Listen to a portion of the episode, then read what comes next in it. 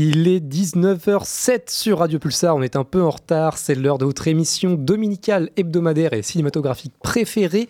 Ce soir, on a la tête dans les nuages et dans les étoiles même, mais on va essayer de rester terre à terre tout en vous mettant le feu. Bienvenue dans Tea Time Ciné. Offensive. Bien. Offensive. Très bien, c'est la 30 000 euros. Je choisis la solution offensive. Ouais, ok. Offensive. Offensive. Ouais. Ça va très bien, on a compris. Offensive. Je choisis la solution offensive. Offensive, je prends la solution. J'ai choisi, ça y est. J'ai mis du temps à me décider, mais Voilà, là, ça y est, je suis sûr de moi. Je prends l'offensive. Faire ta gueule. Ok. Ladies and gentlemen, ladies and gentlemen, your attention, please. Bienvenue dans Tea Time Ciné. Est-ce que je peux avoir un peu d'eau, si ça ne vous dérange pas? Vous devez prendre une tasse de thé. Excellente idée. Ils font un thé divin.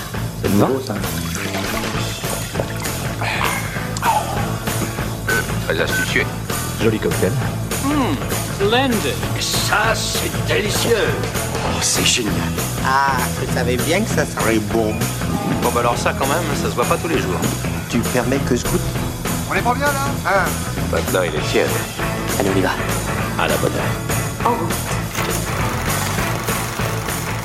Bonsoir. Bonsoir. Bonsoir. Bonsoir à tous, bienvenue dans votre émission de cinéma sur Radio Pulsar en direct des studios de Pulsar sous une chaleur écrasante. Étouffante. Je suis ravie de vous accompagner pendant deux heures en ce dimanche 25 juin. L'été est là, les copains sont là aussi avec moi et avec vous, chers auditeurs, pour parler de bons ou de mauvais films en salle ou pas. Mais ça reste du cinéma. Bonsoir Mathis. Bonsoir tout le monde. De- des bons films ou pas Euh, hein, oui, bon. Parce que, bon, voilà. On verra Toi, ça tout à l'heure, on verra pas de ça spoiler. tout à l'heure. Euh, Antoine nous parlera du programme. Euh, à la régie avec nous, Quentin, bonsoir. Quentin, Bonsoir. tout va bien de ton Ça va, côté? Il fait extrêmement Il fait chaud extrêmement derrière chaud. La, la table de mixage. mais, Oui. euh, Tu as le front perlé. On a, ah ouais, bon, c'est- ça va être rude. on a, on a ouvert, on, voilà, on, on ventile, on se ventile. Ouais, je crois que c'est On peine boit. perdue là. On boit de l'eau, bien sûr, hein, parce que sinon. Finalement, heureusement qu'il n'y a pas d'émission l'été, hein, parce que On tiendrait pas. ça serait dur. Bon, on aurait des ventilos, on, voilà, on s'adapterait. L'humain s'adapte. Donc, on s'adapterait. un, un- On ferait l'émission nue, absolument, pour... euh, Eh, nou- nouveau concept, Ah non. nouveau merci. concept, Personne ne le saurait, après tout. après tout. C'est peut-être déjà le cas, d'ailleurs. Eh, voilà, chers auditeurs, C'est la magie de la imaginez-vous. radio. Imaginez-vous. voilà, on vous laisse avec cette image. Euh, bonsoir Antoine, tu as des belles idées ce soir. Bonsoir à toutes et à tous. Bonsoir Alice et, euh, et joyeux demi-siècle également. Merci. Félicitations. Demi-siècle. Peut-être plus, hein, peut-être que je ferai plus que. Voilà, bon. Peut-être que je vais vieillir un peu plus que, que tout le monde. Non, c'était pas ça. T'as pas fêté ça en même temps que l'été Eh si, eh si, c'est vrai. Quel beau jour. hein. C'est le 21 juin, effectivement. Euh, merci beaucoup, euh, Antoine, de me rappeler petite. euh, voilà. Euh, Antoine qui a préparé euh, ce conducteur, qui co-animera avec moi cette émission. Antoine, merci, merci. Vous nous écoutez en direct via votre poste de radio ou internet ou en différé via le podcast Antoine sur toutes les plateformes qu'on connaît, mais que tu vas rappeler. Oui, Spotify, Deezer, Podcast Addict, Amazon Music, Ocha, le site de Pulsar, bien sûr, évidemment, également, sur lequel peut-être vous nous écoutez d'ailleurs en direct. Euh, tout ça dès le, dès le lundi, quand tout va bien. Voilà. Quand tu veux, quand tu peux, Quand je peux. surtout. Ouais, quand j'ai le temps. Eh oui, parce que attends, on a une Ah, vie je après la radio. Je suis surbooké. Surbooké. Je salue au passage nos amis euh, chroniqueurs Jeanne, Greg, Mathias, euh, Julien qui malheureusement pourra pas nous parler de Fog de Carpenter, mais que je vous conseille euh, de découvrir, de voir, de revoir, qui passe en ce moment au Dietrich. Voilà, Fog de Carpenter, c'est un, super film qui passe en ce moment au Dietrich à Poitiers. Donc sinon, il est, euh, je crois, sur euh, Canal ou Canal Sat, euh, mais en salle, c'est encore mieux, évidemment. Euh, et euh, aussi, euh, allez, profitons-en, Alex, Tanguy, euh, les Guillaume, Adam, voilà, tous ceux qui sont passés par cette émission. On les salue aussi euh, avec vous, euh, chers auditeurs. Au programme ce soir, euh, Antoine, qu'est-ce qu'on a? On va parler, tu l'as dit, de films en salle, mais pas que, puisqu'on démarra avec Tyler Rec 2, sur Netflix que notre cher euh, Matisse a vu. Il s'est dévoué pour Oui, nous, pour oui. vous également. Et euh, Sacrifice. il donnera son avis euh, dessus dans, dans quelques minutes. On parlera également d'Élémentaire, le dernier Pixar sorti cette fois au cinéma. Je l'ai vu. Pour ma part, Alice nous parlera de Carmen, de Benjamin Millepied. Et euh, on parlera également, je parlerai, euh, Mathias l'a vu également, mais il n'est pas là ce soir, d'Astéroid City, le nouveau Wes Anderson qui avait été présenté en compétition à Cannes. Bien sûr, on parlera aussi des sorties de la semaine prochaine, le contest pour finir, bien sûr, la bagarre. Et avant ça, le box-office et les news. Évidemment, Et le box-office et les news, c'est euh, d'ici euh, quelques, quelques secondes. Ah, même. faut juste le temps Non que je fasse un fondu. Un et, petit euh, fondu. et c'est bon, on peut lancer les news. Et on lance. Allez, c'est parti. une petite fondue, News du fromage, du pain, Ah bah là, c'est le temps en plus. et, euh, et c'est parti quoi. On et on se réchauffe le cœur. On un petit pas vin blanc chaud. là. Surtout, Bah, avec, la fondue, avec la fondue. on a dit qu'on buvait que de l'eau. Bah oui, Déjà mais- qu'on est à poil dans studio. Les gens vont s'imaginer ce qui se passe dans cette. On va pas boire que de l'eau avec de la fondue. C'est vrai, c'est vrai, ce serait. euh, J'ai chaud là, rien d'en parler, c'est- j'ai encore plus. J'imagine. J'ai eu, euh, j'ai eu une envie de fondue là il y a pas longtemps. Ah. puis, euh, elle est passée très vite. hein. Les raquettes aussi. euh, Non, non, Non, plus, plus, plus fondue. j'étais en mode ah, je, je mangerais bien une fondue. Puis après, j'étais en train de suer. Je me suis dit bah c'est pas une bonne idée. je, je ne vais pas le faire, même si euh, cette envie est passée. euh. Et ça faisait longtemps qu'on n'avait pas parlé de, de bouffe. bouffe, hein, ouais. C'est vrai, ça manquait un peu. Et Voilà. depuis Mais- c'est parti. Et c'est à chaque fois que je j'anime, je, Ah oui là, je, je sais pas. je- C'est peut-être du sabotage. je- ah, c'est ça Mais C'est ça en fait. Ah, Putain, l'inconscient, hein, comme quoi l'inconscient parle. hein. Merci, c'est c'est sympa. Euh, donc les news. Après, c'est très bien la bouffe. Hein. Mais euh, oui, j'ai pas dit le contraire. Mais pas pendant qu'on regarde des films. Enfin, au cinéma, pas pendant le cinéma. Alors, Après, chez soi, C'est vrai on que moi, je suis pas très, Ouais. pas très popcorn tout ça. En plus, euh, je- j'aime pas. Après, c'est ce qui paye mon salaire, faites un effort. Oui, hein. c'est oui, pour c'est ça. c'est vrai, c'est C'est vrai. pour ça. Non, mais c'est pour ça que bon, voilà, chacun fait ce qu'il veut. Après tout, faites attention euh, quand même à, à pas trop faire de bruit. C'est vrai que c'est ou alors va pas vous mettre à côté. Bon, Oui, et puis sinon, quand il en reste à la fin, mettez-les dans les poubelles voilà. également. Très bonne remarque aussi. Voilà, judicieuse. Euh, le box-office, on commence par toi, Mathis. oui, oui, oui. Alors, tu as les derniers chiffres ou pas? Parce Alors, que Greg n'est pas là pour, Pour, te. si, alors pour les Ah. US, on- bon, je remercie Box Office Mojo qui a dévoilé les chiffres alors, provisoires du week-end euh, qui vient de s'écouler. Bon. Donc euh, je les remettrai en perspective avec le week-end dernier parce qu'il y a des choses intéressantes, surtout pour The Flash hein, qui a pris un gros gadin. Donc, je, c'est tout je- chaud. Je, préserve C'est le suspense. En tout cas, on va commencer par la France avec The Flash, hein, dont nous avons, nous avons vanté les mérites la semaine dernière. Euh, démarrage peu glorieux hein, pour The Flash avec 388 000 entrées. Euh, à titre de comparaison, Man of Steel, sa première semaine, c'était 1,1 million d'entrées. Voilà. Donc, euh, on va dire que le DC Universe ne fait plus trop recette euh, en France, euh, après l'échec aussi de Shazam. hein. Euh, Oh oui. Qui a pris un. Bon, non, pas de Shazam. Enfin, si, de Shazam. Et Shazam 2, euh, je pensais aussi à Black Adam, euh, qui, d'après Dwayne Johnson, qui l'a crié sur tous les toits, euh, Black Adam était quand même rentable malgré son gros gadin. Oui, bah à partir d'un euro, c'est rentable. hein. Oui, voilà. Un euro de plus, euh, c'est bon, on a passé la barre. hein. Euh, alors, euh, The Flash est suivi de Spider-Man, euh, qui bon, est à 1,2 million de- d'entrées en France. Euh, Transformers, Transformers est troisième avec 678 000 entrées. Et enfin, nous avons La Petite Sirène avec 1,3 million d'entrées euh, en cumul. Voilà. Bien, bien évidemment, les, les trois derniers films, ce sont le cumul en fait des entrées euh, Oui, oui, sur leur- le, mois passé. c'est quand même des chiffres qui sont plutôt, plutôt faibles hein, pour des blockbusters. Euh, oui.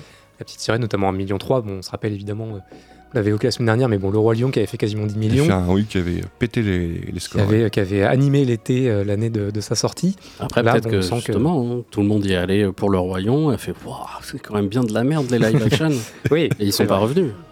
C'est vrai, ça pourrait, euh, ça pourrait se justifier comme ça. Ce serait pas complètement, euh, complètement bête. Ouais, moi j'y crois pas trop. Je pense que. Et le problème, c'est qu'ils vont continuer dans cette euh, du live action Disney. euh, ouais, dans cette vibe, ouais, Et- malheureusement. Bah, un jour, ils en auront marre, piole, passera à autre chose. De toute façon, la recette de Disney, c'est. Ils repasseront à de, de l'animation euh, 3D pour euh, reprendre leur classique. euh, Ouais. Qui sait euh. Mais surtout que ça a donné, euh, comment dire, l'élan à DreamWorks de le faire avec euh, Dragon. Oui, non, n'en parle pas, s'il te plaît. ok, bon, passons au box-office américain. Ah je oui, sens que c'est c'est vrai, douloureux pour c'est toi. vrai qu'il y a Dragon, ce c'est très bien, c'est magnifique, c'est bouleversant, c'est fabuleux. je- je. Et il faut pas y toucher. Ne- ne- Ah, pff, en live action, ça serait pas du tout la même. euh, non, mais oui, C'est impossible euh, d'avoir le même mais impact, quoi. Ça va être une catastrophe, on, on le sait. Impossible, Annonce- impossible de rendre aussi mignon euh, les, les, les Croque-mou. dragons croque-mou euh, en, en live action. Je ne vois pas comment c'est possible. D'ailleurs, euh, il y a aussi, euh, on, on- personne n'a regardé a priori parce que je le vois pas dans le programme, mais il y a le- maintenant il y a le One Piece en live action Oui, aussi. oui, oui, oui. On l'a évoqué la semaine Ah, il s'est dernière. déjà sorti, et- ça Non, il sort à la fin août. Ah oui, oui, non, il est pas encore. Ah, Oui, il est il pas sort- sorti. non, non. Mais c'est qu'il y a eu des août. trucs euh, qui sont Il y a un sortis. trailer qui est sorti absolument immonde. Oui, voilà, le trailer est sorti. Voilà. Ah là là, vive le live action. Alors, box-office américain. Donc, Allez. je vais évoquer les chiffres du week-end dernier pour les remettre en perspective avec ceux d'aujourd'hui, parce que là, je pense qu'on va beaucoup rigoler. Alors, on, on l'avait dit la semaine dernière que The Flash avait fait un démarrage euh, euh, pas ouf ouf aux, aux États-Unis. Il a démarré avec 55 millions de dollars. Euh, pareil pour euh, Elementaire, qui a fait 29 millions de dollars sur son premier week-end. Et on avait Spider-Man qui était à 27 millions de dollars pour son, je crois, troisième week-end de, de souvenirs. Je crois que oui, c'est ça, oui. Ça doit être ça, oui, 3 ou 4ème. Et, troisième. ouais. et pour ce week-end, nous avons Spider-Man qui a repris la tête du box-office avec 19,3 millions euh, de Ah oui, dollars. ah oui, effectivement. Elemental deuxième, Élémentaire deuxième avec 18,5 millions de dollars de, de- de- de recettes. Et troisième, The Flash avec 15,3 millions de dollars de recettes. Ce qui Ah fait ouais. quand même une sacrée chute. Euh, là, euh, actuellement, il est à 210 millions de dollars de recettes euh, au niveau mondial. Euh, ça pue. Je pense que ça pue pour le film. Euh, je crois qu'il avait un budget estimé à 220 millions de dollars. Bon, budget qui ne se voit pas à l'écran, on en a parlé la semaine dernière, mais euh, sans compter les frais marketing, euh, ça sent, ça sent échec mission pour The Flash et DC. Ouais, ouais, non, parce qu'effectivement, passer de, alors sur le, sur le marché américain de 55 millions à 15, bon, on estime globalement que la plupart du temps, les films perdent euh, à peu près 40% euh, Ah, à, à chaque, à chaque semaine, en moyenne, on va dire, ouais. c'est une, grosse moyenne.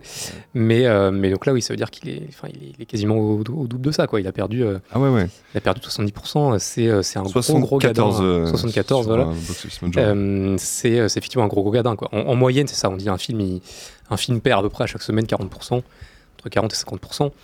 Euh, là, ouais, 75, ouais, c'est. euh, ah le bouche à oreille a pas fait son pris. effet, hein. le, bah, le bouche à oreille a fait son effet et, euh, et bon, bah, il est pas bon. Donc, euh, Ouais. donc ouais, forcément, ça se ressent. Il faudra peut-être qu'Ezra Miller retourne dans le passé pour modifier la production du film. C'est vrai. Oh, finalement. il n'y a pas que ça, je pense qu'il peut même il peut retourner dans le passé pour faire d'autres choses aussi. Oui, pour- il peut- ou il peut changer éviter de de pour faire d'autres éviter sa choses. partie de GTA à Hawaii, ouais.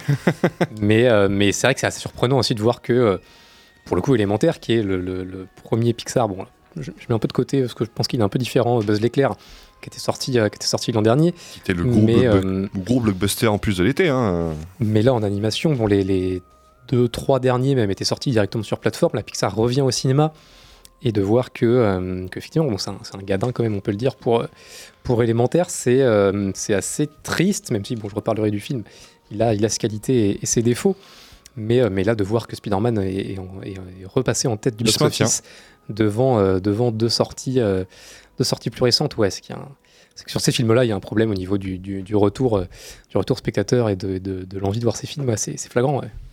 Bah, surtout que pour élémentaire, j'ai peur que, que les, gens, euh, les gens au costard cravate euh, tirent les mauvaises conclusions de, de, ce, de ce. Pas un four non plus, mais de ce, Bah, ce ils manque de succès. ils l'ont déjà fait parce qu'ils ont viré des, euh, des, des pontes de, de Pixar. Oui, alors après, c'était avant la sortie d'élémentaire. Avant la sortie d'élémentaire. Mais en lien avec le flop de, de Buzz Éclair, mais ça, c'est intervenu il y a quoi Il y a un mois de ça? Ouais. C'est là, peut-être, ils vont se dire bon, bah, ça sert à rien de sortir en salle, euh, tout va sortir sur plateforme. Oui, ça sert à rien de, de- de continuer avec euh, l'esprit, euh, l'esprit Pixar, et puis on va, on va juste continuer sur la lignée Disney euh, et, euh, et peut-être mettre de côté des Pixar. Enfin, un Strange World Mm. avait pris un sacré gadin aussi, hein, qui Oui. était sorti en décembre. Mais, euh, mais ils n'ont pas tiré de conclusion particulière de, Non. de ça, visiblement. Oh non, on maintient le cap. Tout va bien. Bon, Tout le monde voir, est dans euh, le déni. à à voir effectivement ce que, ce que va devenir, euh, ce que vont devenir les prochains, les prochains Pixar. Est-ce qu'ils vont les, les ressortir effectivement uniquement sur, sur plateforme pour, euh, pour le catalogue ou euh, retenter des sorties salles Mais après, bon, c'est c'est pareil. hein, je pense que tout dépend des, des films en, en eux-mêmes. hein. Je pense que je pense qu'à l'époque, un, un Alerte Rouge ou, euh, ou même un Lucas aurait eu euh, Oui. potentiellement du Ah succès oui. en salle. Ils sont, ils sont vraiment excellents, il faut le dire. Un Lucas Et, euh, en salle, ça aurait Lucas, été ouais. vraiment. euh, Bon, ça. puis même Alerte Rouge, Alerte Rouge avec le final, Oui. euh, Mm. euh, avec des, des- des combats gigantesques euh, à l'échelle d'une ville euh, qui est. euh, qui, qui- ça, je me dis, en, en salle sur grand écran, que ce soit même pour les, pour les petits ou, ou les, ou les grands enfants, ça aurait été, euh, ça aurait été vraiment très très chouette. Quoi. Je pense que pour le coup aussi, Alerte Rouge, euh, il aurait pu bénéficier de l'ambiance de, de salle aussi, parce que moi, enfin, moi en tout cas, je l'ai trouvé vraiment, vraiment drôle. Du coup, avoir, euh, avoir aussi toute la salle qui rigole, c'est toujours un truc sympa sur une comédie. Donc, euh, Partager euh, ouais. ces moments-là. Pas les trucs de, des gens qui deviennent fous parce qu'il y a un super-héros à l'écran euh, en Ah caméo, oui. mais, euh, mais par contre, rigoler ensemble, c'est quand même sympa. Quoi. Rien ne vaut l'expérience sans salle. On ne dira jamais assez. Bon, pour. Des euh, fois qui peut tourner à la catastrophe. Mais... Oui, mais ça, c'est la prise de risque. C'est ça qui est aussi euh, Moi, j'ai eu très peur. hein. Quand je suis allé voir Doctor Strange, j'ai eu très très peur. hein. Oui, dans, un- mauvais, mauvais, euh, dans le mauvais sens du terme. Oui, non, mais euh, bah, je l'avais raconté, mais en fait, à côté de moi, il y avait un groupe de, de personnes qui avaient entre 19 et 20 ans. Et euh, avant que le film commence, ils étaient en train de se briefer pour savoir s'ils allaient se lever, applaudir et hurler s'il y avait des caméos. Et je me dis, ah putain, ça, Un ça- genre de ça- pari. ça va pas le faire. euh, Et moi, ce qui m'a fait rire, c'est que du coup, quand il y a hum, Patrick Stewart qui apparaît à l'écran, ils n'ont pas applaudi, ils n'ont pas hurlé parce qu'ils n'ont pas compris qui il était. Ah oui. Et là, j'ai été, ach- ah ouais, quand même, les fans en carton, ils n'ont pas vu les premiers X-Men. Allez, ça dégage. Et oui, et oui, il faut quand même un peu, euh, un peu suivre tout ça. Ouais. C'est vrai que c'est compliqué, mais bon. Et puis bon, les films de boxe, ça donne pas une excuse pour faire la bagarre Ah dans le ouais. cinéma. Creed, euh, Creed 3. Oui, c'est vrai. Oh, s'en passe dans les salles. Euh, mais c'est ça aussi, le cinéma. C'est c'est ça aussi qu'on aime.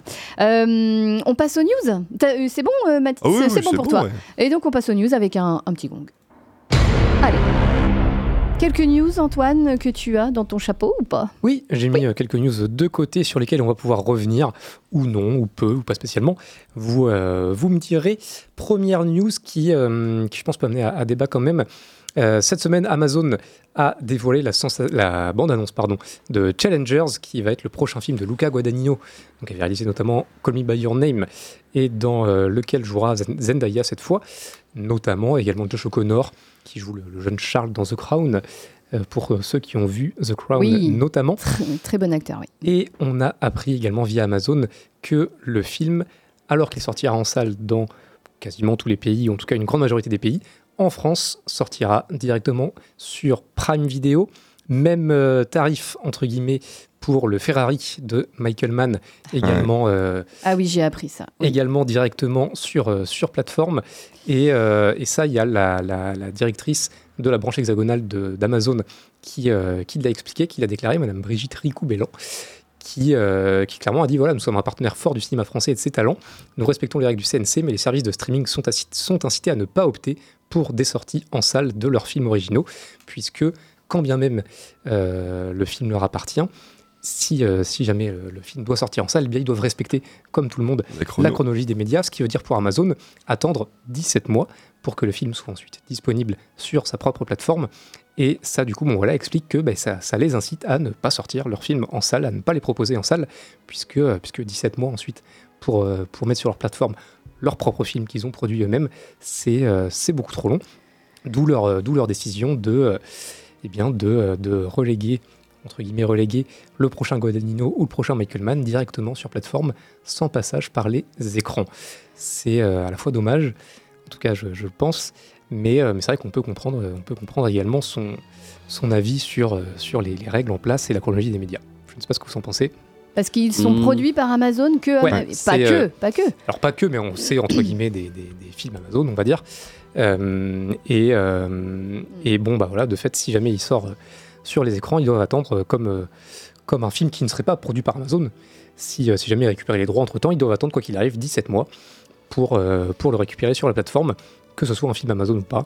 Donc, euh, d'où d'où leur décision voilà, de, eh ben, de le mettre directement sur plateforme. quoi. Bah après, euh, moi je pense qu'il pourrait peut-être euh, se négocier un deal à la Canal.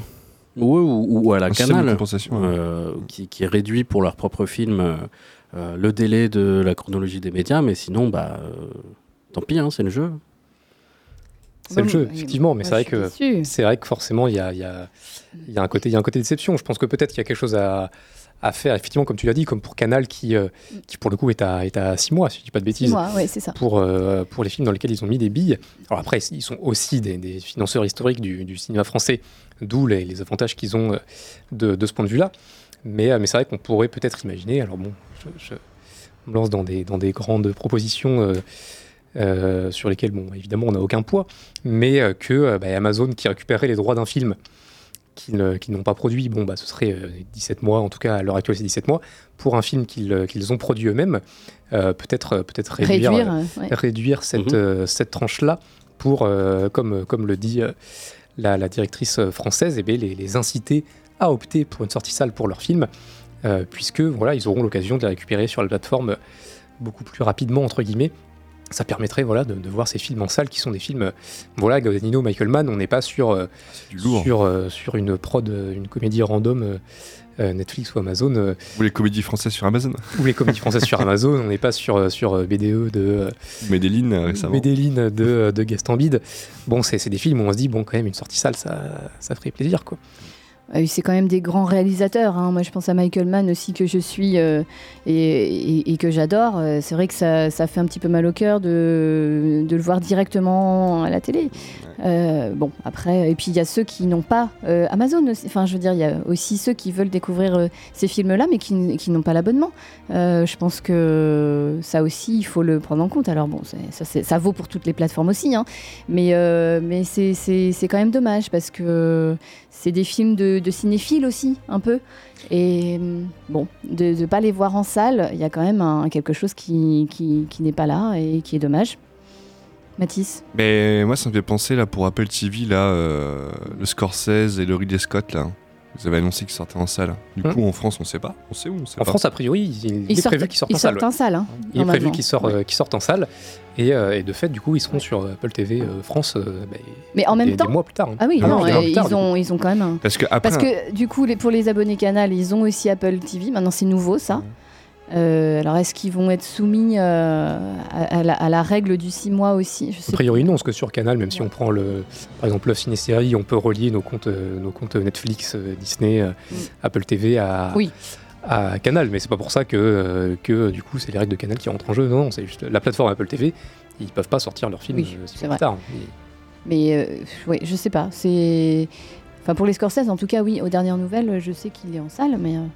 Sinon, il faudrait un, ouais, un, système de compensation financière euh, un peu à la Canal ou euh, justement Amazon euh, pour certains films. Netflix a, gratté deux mois. Ouais, c'est ça, Netflix, c'est 15 mois au lieu de 17 parce qu'ils se sont engagés à financer des produits.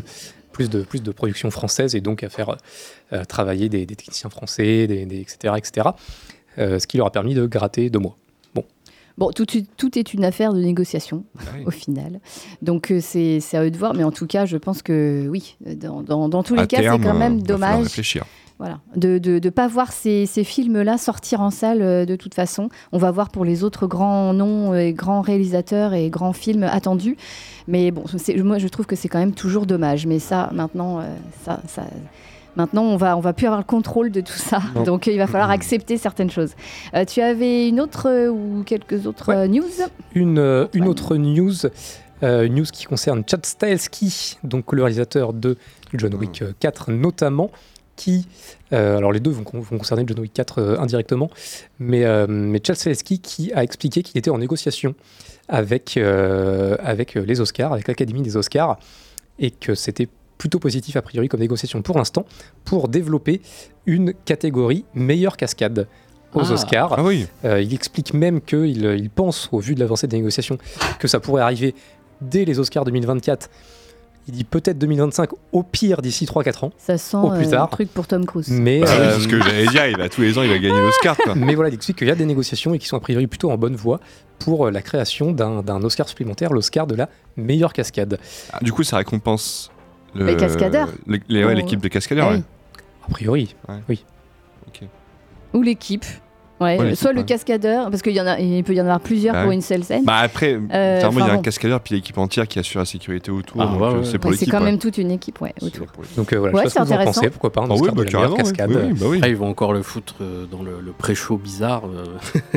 ils avaient arrêté ça. Ils expédient, mais ils l'ont fait qu'une année, je crois, le, pré-show parce que, parce que ça avait fait scandale du coup en disant non mais oh, ça suffit, oui. pour les couilles.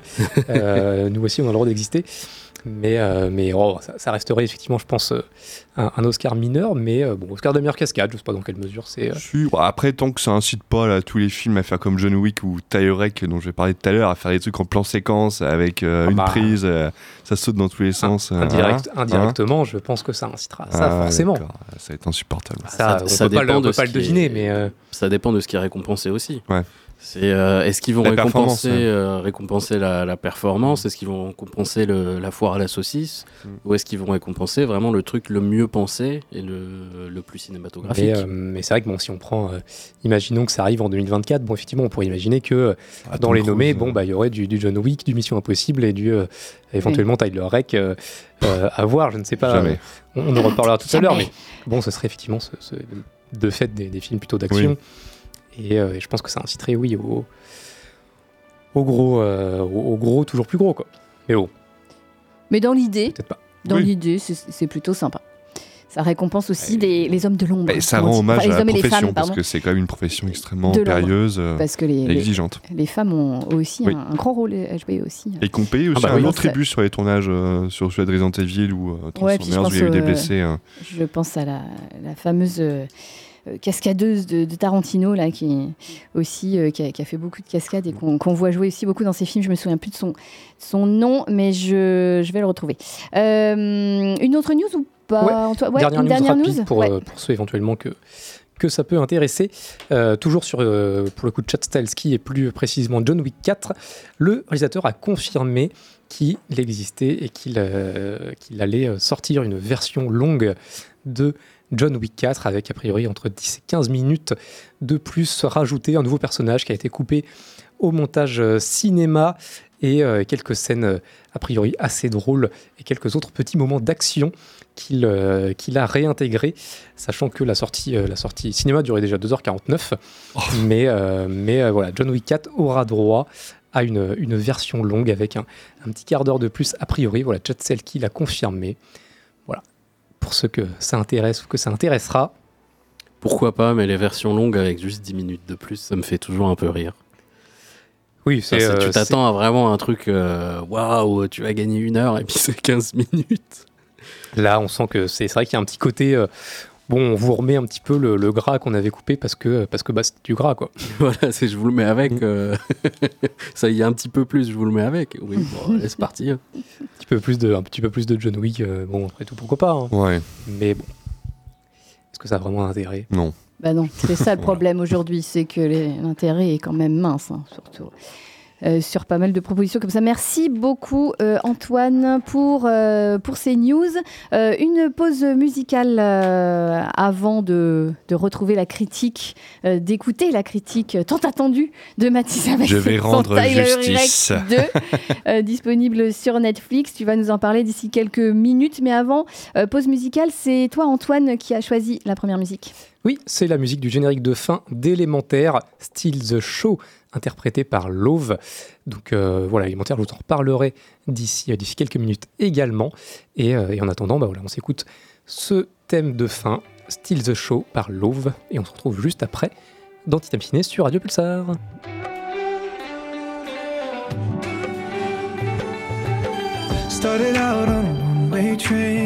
Always knew where I was gonna go next. Didn't know until I saw your face. I was missing out on every moment.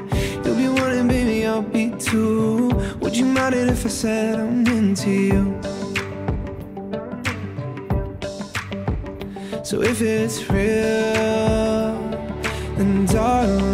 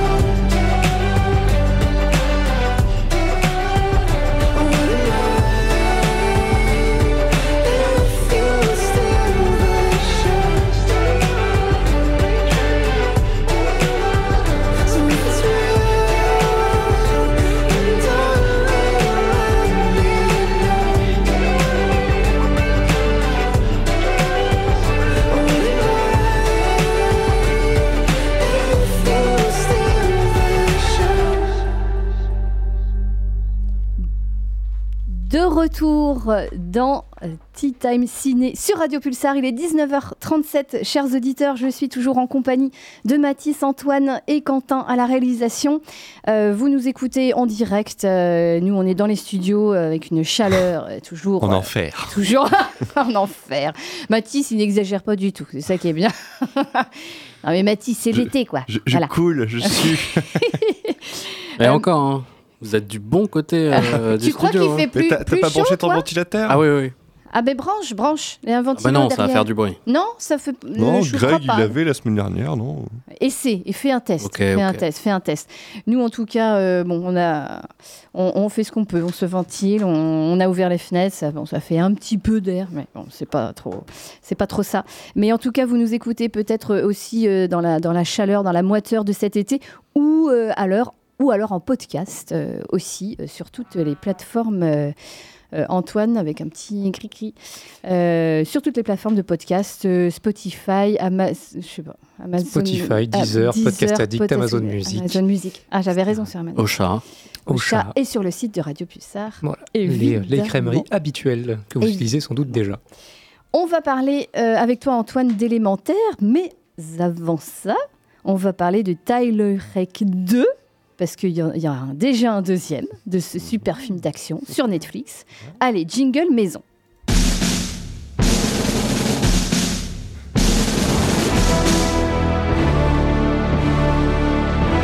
Les films en Sur Sur Netflix. Mathis, il veut tout faire, lui. Je- Les, films, sur Netflix, tout, tout, Tout, tout. tout, tout. Les films sur Netflix, et oui, euh, Ah parce que c'est ça aussi le cinéma, euh, ça s'exporte euh, sur toutes les bonnes plateformes que vous connaissez tous, Netflix, Amazon, euh, tout ça, tout ça, Canal, machin. Paramount+, Patacouf, Apple TV+, Apple TV, on n'en euh, peut plus, on va en crever de ces plateformes. Euh, Salto. Ah non, Salto, c'est Euh, plus. Max, Max, euh, HBO Max. euh, Ah, c'est Max. OCS, Max, euh, tout ça. Euh, Mais là, c'est Netflix, Et ouais. et c'est une production d'ailleurs, Ouais. Netflix, hein, voilà. Gros blockbuster Gros Netflix. blockbuster euh, Netflix Ouais. avec Chris Hemsworth, notre Thor euh, international. Produit par les frères Rousseau. Voilà. Et oui, donc tout, voilà, Bah, la team, euh, team la Marvel, team habituelle. Voilà, team Voilà. Marvel. Frères Rousseau, bah, la production et qui, Allez, rappelle-nous tout ça. qui nous ont offert, on s'en rappelle, euh, en début de saison, The Grey Man, hein, qui avait été une vraie souffrance pour Antoine et moi. Euh, donc là, ils ne sont pas à la réalisation, c'est Sam Hargra- Hargrave, qui est à la mise en scène, qui avait déjà mis en scène le premier Taylor qui en soi n'était pas, euh, pas désagréable, hein, qui était assez intéressant pour sa technique et euh, deux, trois scènes de, de baston bien senties. Mais là, il revient pour, pour un deuxième opus. Et euh, moi, ce, film, je trouve que c'est un film assez protéiforme, comme je vous le disais en, en, off. C'est-à-dire que ça arrive à la fois à être la suite de Tyler avec le premier du nom, mais c'est aussi, une sorte de film héritier de Commando avec Schwarzenegger, euh, sorti dans les années 80. hein. Bon gros euh, délire bourrin où, pareil, le héros devait sauver sa, sa petite enfant des mains de, rebelles. voilà. C'est aussi un hommage au meilleur cette suite de, de Tyler Rake 2 c'est aussi un hommage au meilleur film de Steven Seagal hein, à travers son script complètement pété et sa direction artistique euh, euh, complètement à la rue. En plus c'est filmé pareil dans les pays de l'Est. Du coup c'est moche tout gris et tout claqué au sol.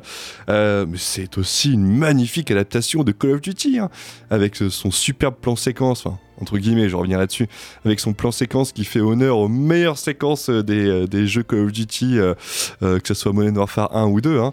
En séquence de, de quasiment une demi-heure, si j'ai bien compris. hein. 21 minutes apparemment. minutes. Moi j'ai pas timé le plan séquence, mais après c'est un plan séquence avec beaucoup de coupures numériques. hein. Donc euh, j'aurais, je vais, revenir dessus, vous inquiétez pas. Euh, mais c'est aussi, ce Rake 2, la suite directe du film Luther que j'avais chroniqué au mois de mars. Parce que je m'étais interrogé à la fin de- du film Luther où passait justement John Luther incarné par Idris Elba. Mais c'est tout simple, il est parti chercher Rake qui se remet de ses blessures du premier film et qui le, le missionne pour aller sauver euh, euh, du coup les neveux de Rake. Ah, de, Voilà. de ses blessures, bon sang. Bah, il était mort quoi. Oui, voilà, à la fin du premier, il, Il était clairement calé. laissé pour mort. hein. Mais là, il revit, il est dans la neige, il coupe du bois, enfin, et il, il- voilà, le- il ressuscite, c'est incroyable. Euh, donc, oui, alors, il a pour mission, cette fois-ci, Rake, d'aller sauver son ex-belle-sœur et ses, euh, ses- ses neveux qui sont emprisonnés dans une espèce de, de prison euh, en Géorgie, si je me rappelle bien du pays. En même temps, Ouh, sympa.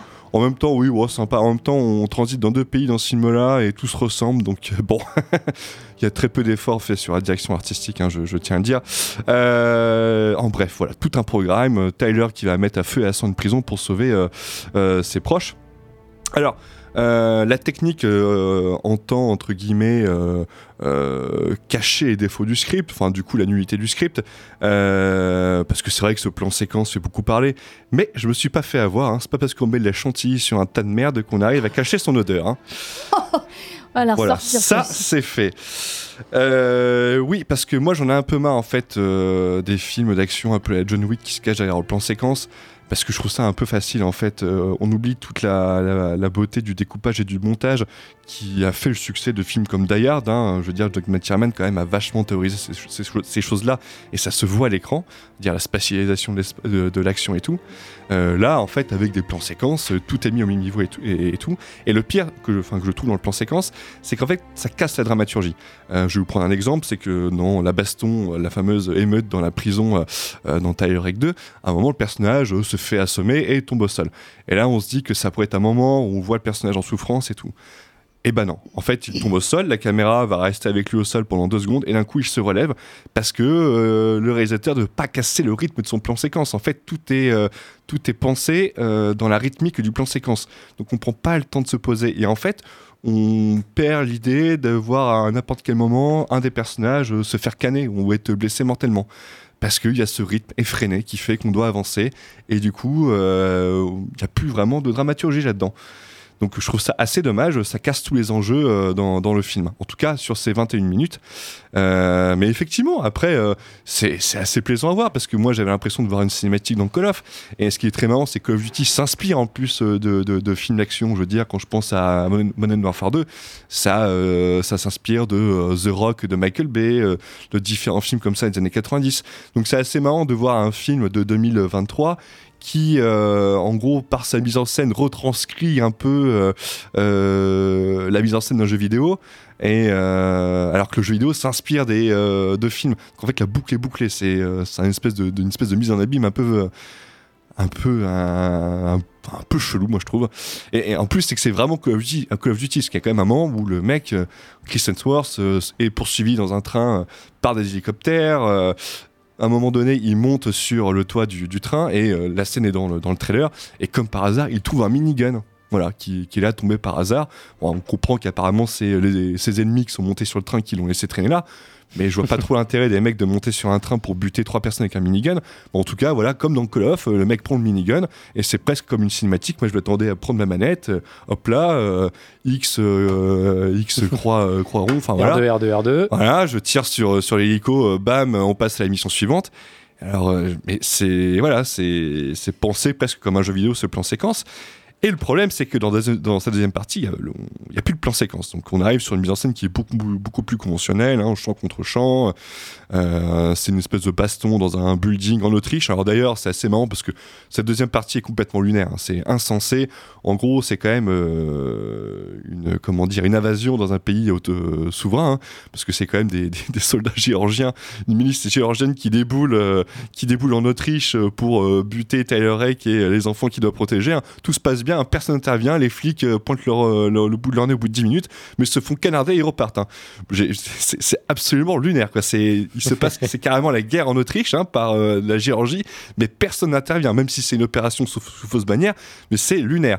Mais alors du coup, cette deuxième partie, voilà, avec cette mise en scène qui est beaucoup plus conven- conventionnelle, et bah du coup, on voit beaucoup plus ce côté un peu film de Steven Seagal ou de Duff Lundgren tourné dans les pays de l'Est, hein, parce que c'est vraiment voilà cette photographie grisâtre et ces décors peu inspirés euh, et des bastons, bon voilà, euh, qui peuvent faire mouche euh, de ci de là et une pseudo-violence, euh, bon, qui peut-être fera détourner le regard de certains, mais bon, c'est pas insoutenable. hein.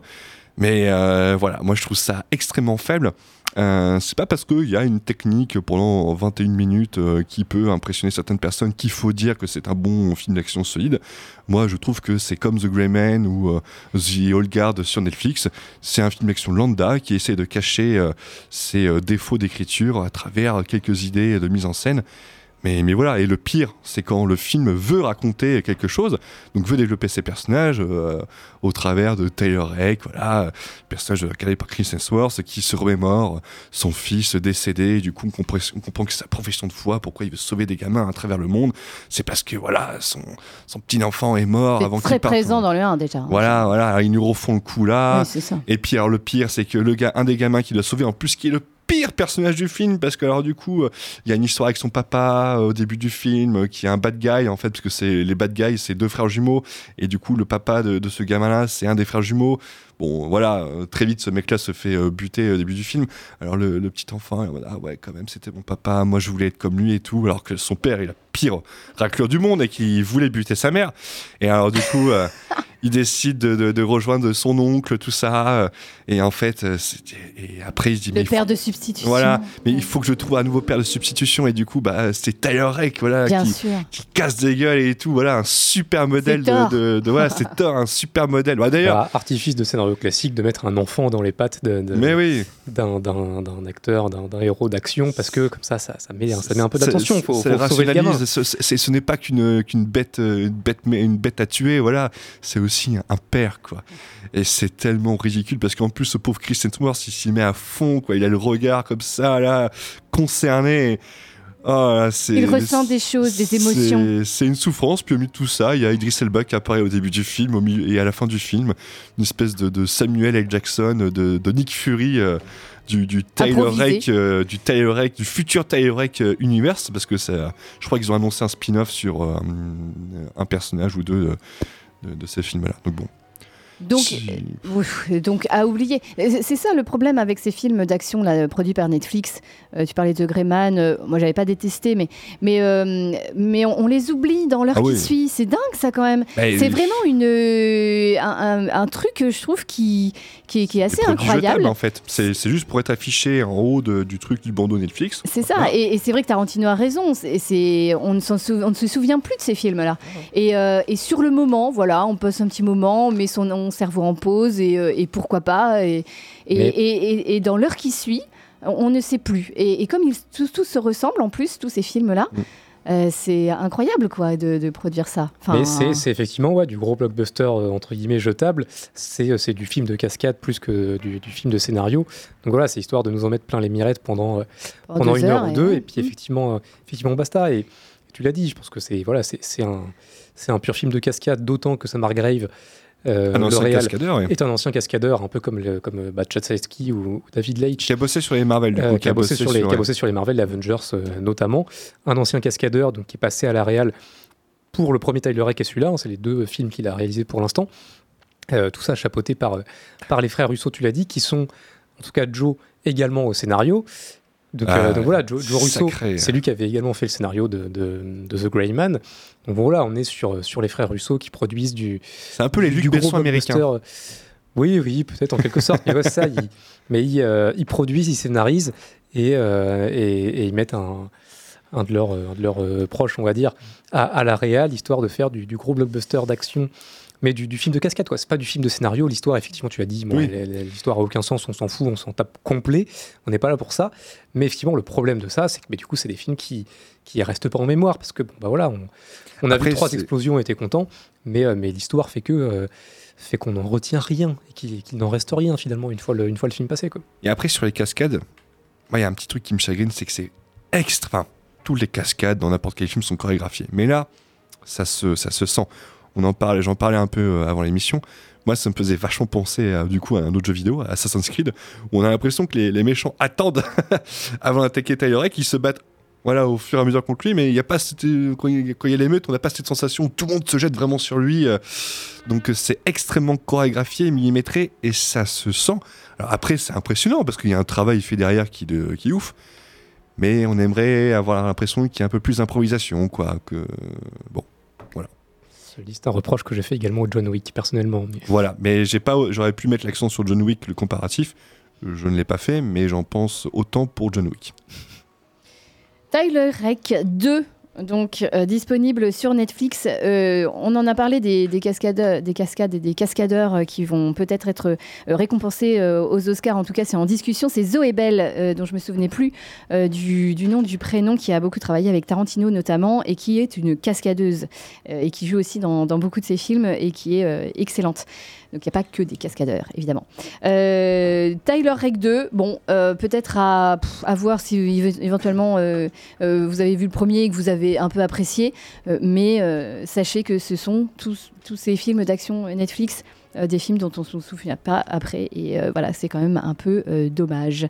On continue avec les films mais cette fois-ci les films en salle avec élémentaire Antoine mais avant le petit jingle le normal. Les films en salle Les films en salle, parce que c'est le dernier Pixar qui est sorti euh, cette semaine, une des grosses euh, sorties de, de, de l'année, du mois. Enfin, je sais pas, c'est toi qui Ouais, vas. du, du début de l'été, en du tout cas, début de l'été, en tout cas, parce que un, un Pixar, c'est toujours une, une grande sortie. Qu'est-ce que tu en as pensé, Antoine? Alors effectivement, tu l'as dit, ouais, Pixar, c'est toujours, euh, toujours un peu un événement. Normalement, c'est bon, voilà, Pixar, c'est studio, studio d'animation historique qui a, qui a réalisé quand même pas mal de très très grands films d'animation, certains qui je pense peuvent être pas loin d'être, qualifiés de, de chef-d'œuvre. Là, c'est le, dernier, forcément, c'est un film attendu. Il sort au début de l'été, au début des vacances scolaires, juste avant la fête du cinéma. Bon, enfin voilà, c'est le, film d'animation du début de l'été qui est, censé animer un petit peu cette période-là. C'est un film, cette fois de Peterson, donc qui a déjà travaillé euh, chez Pixar, qui travaille chez Pixar depuis très longtemps. Il a été scénariste pour euh, bah, Le Monde de Nemo, notamment Les Indestructibles. Il avait réalisé Le Voyage d'Arlo, qui est pas le Pixar le plus euh, reconnu. Ouais, mais qui est une bonne surprise. Qui démarre doucement, mais qui devient très surprenant sur la, sur la fin, je trouve. Je l'ai revu et c'est vrai que il est, il est, il est bien. Il est, il est quand même assez émouvant. hein. On tire euh, quelques Ouais, larmes. ouais, quand même. ouais. Donc, euh, donc voilà, c'était c'était le Pixar qu'il avait réalisé. On n'avait pas réalisé d'autres euh, depuis. Après, il a été animateur, euh, notamment sur euh, Ratatouille, Rebelle également, notamment. Euh, et historiquement, il avait aussi été animateur sur Le Géant de Fer, par ailleurs. Mais, mais voilà, donc Peterson, Incroyable. pas non plus un des Géant de plus Fer. grands noms. Incroyable, absolument, le, le- le Géant de Fer. Meilleur le rôle de de Vin Diesel. Oui, c'est vrai.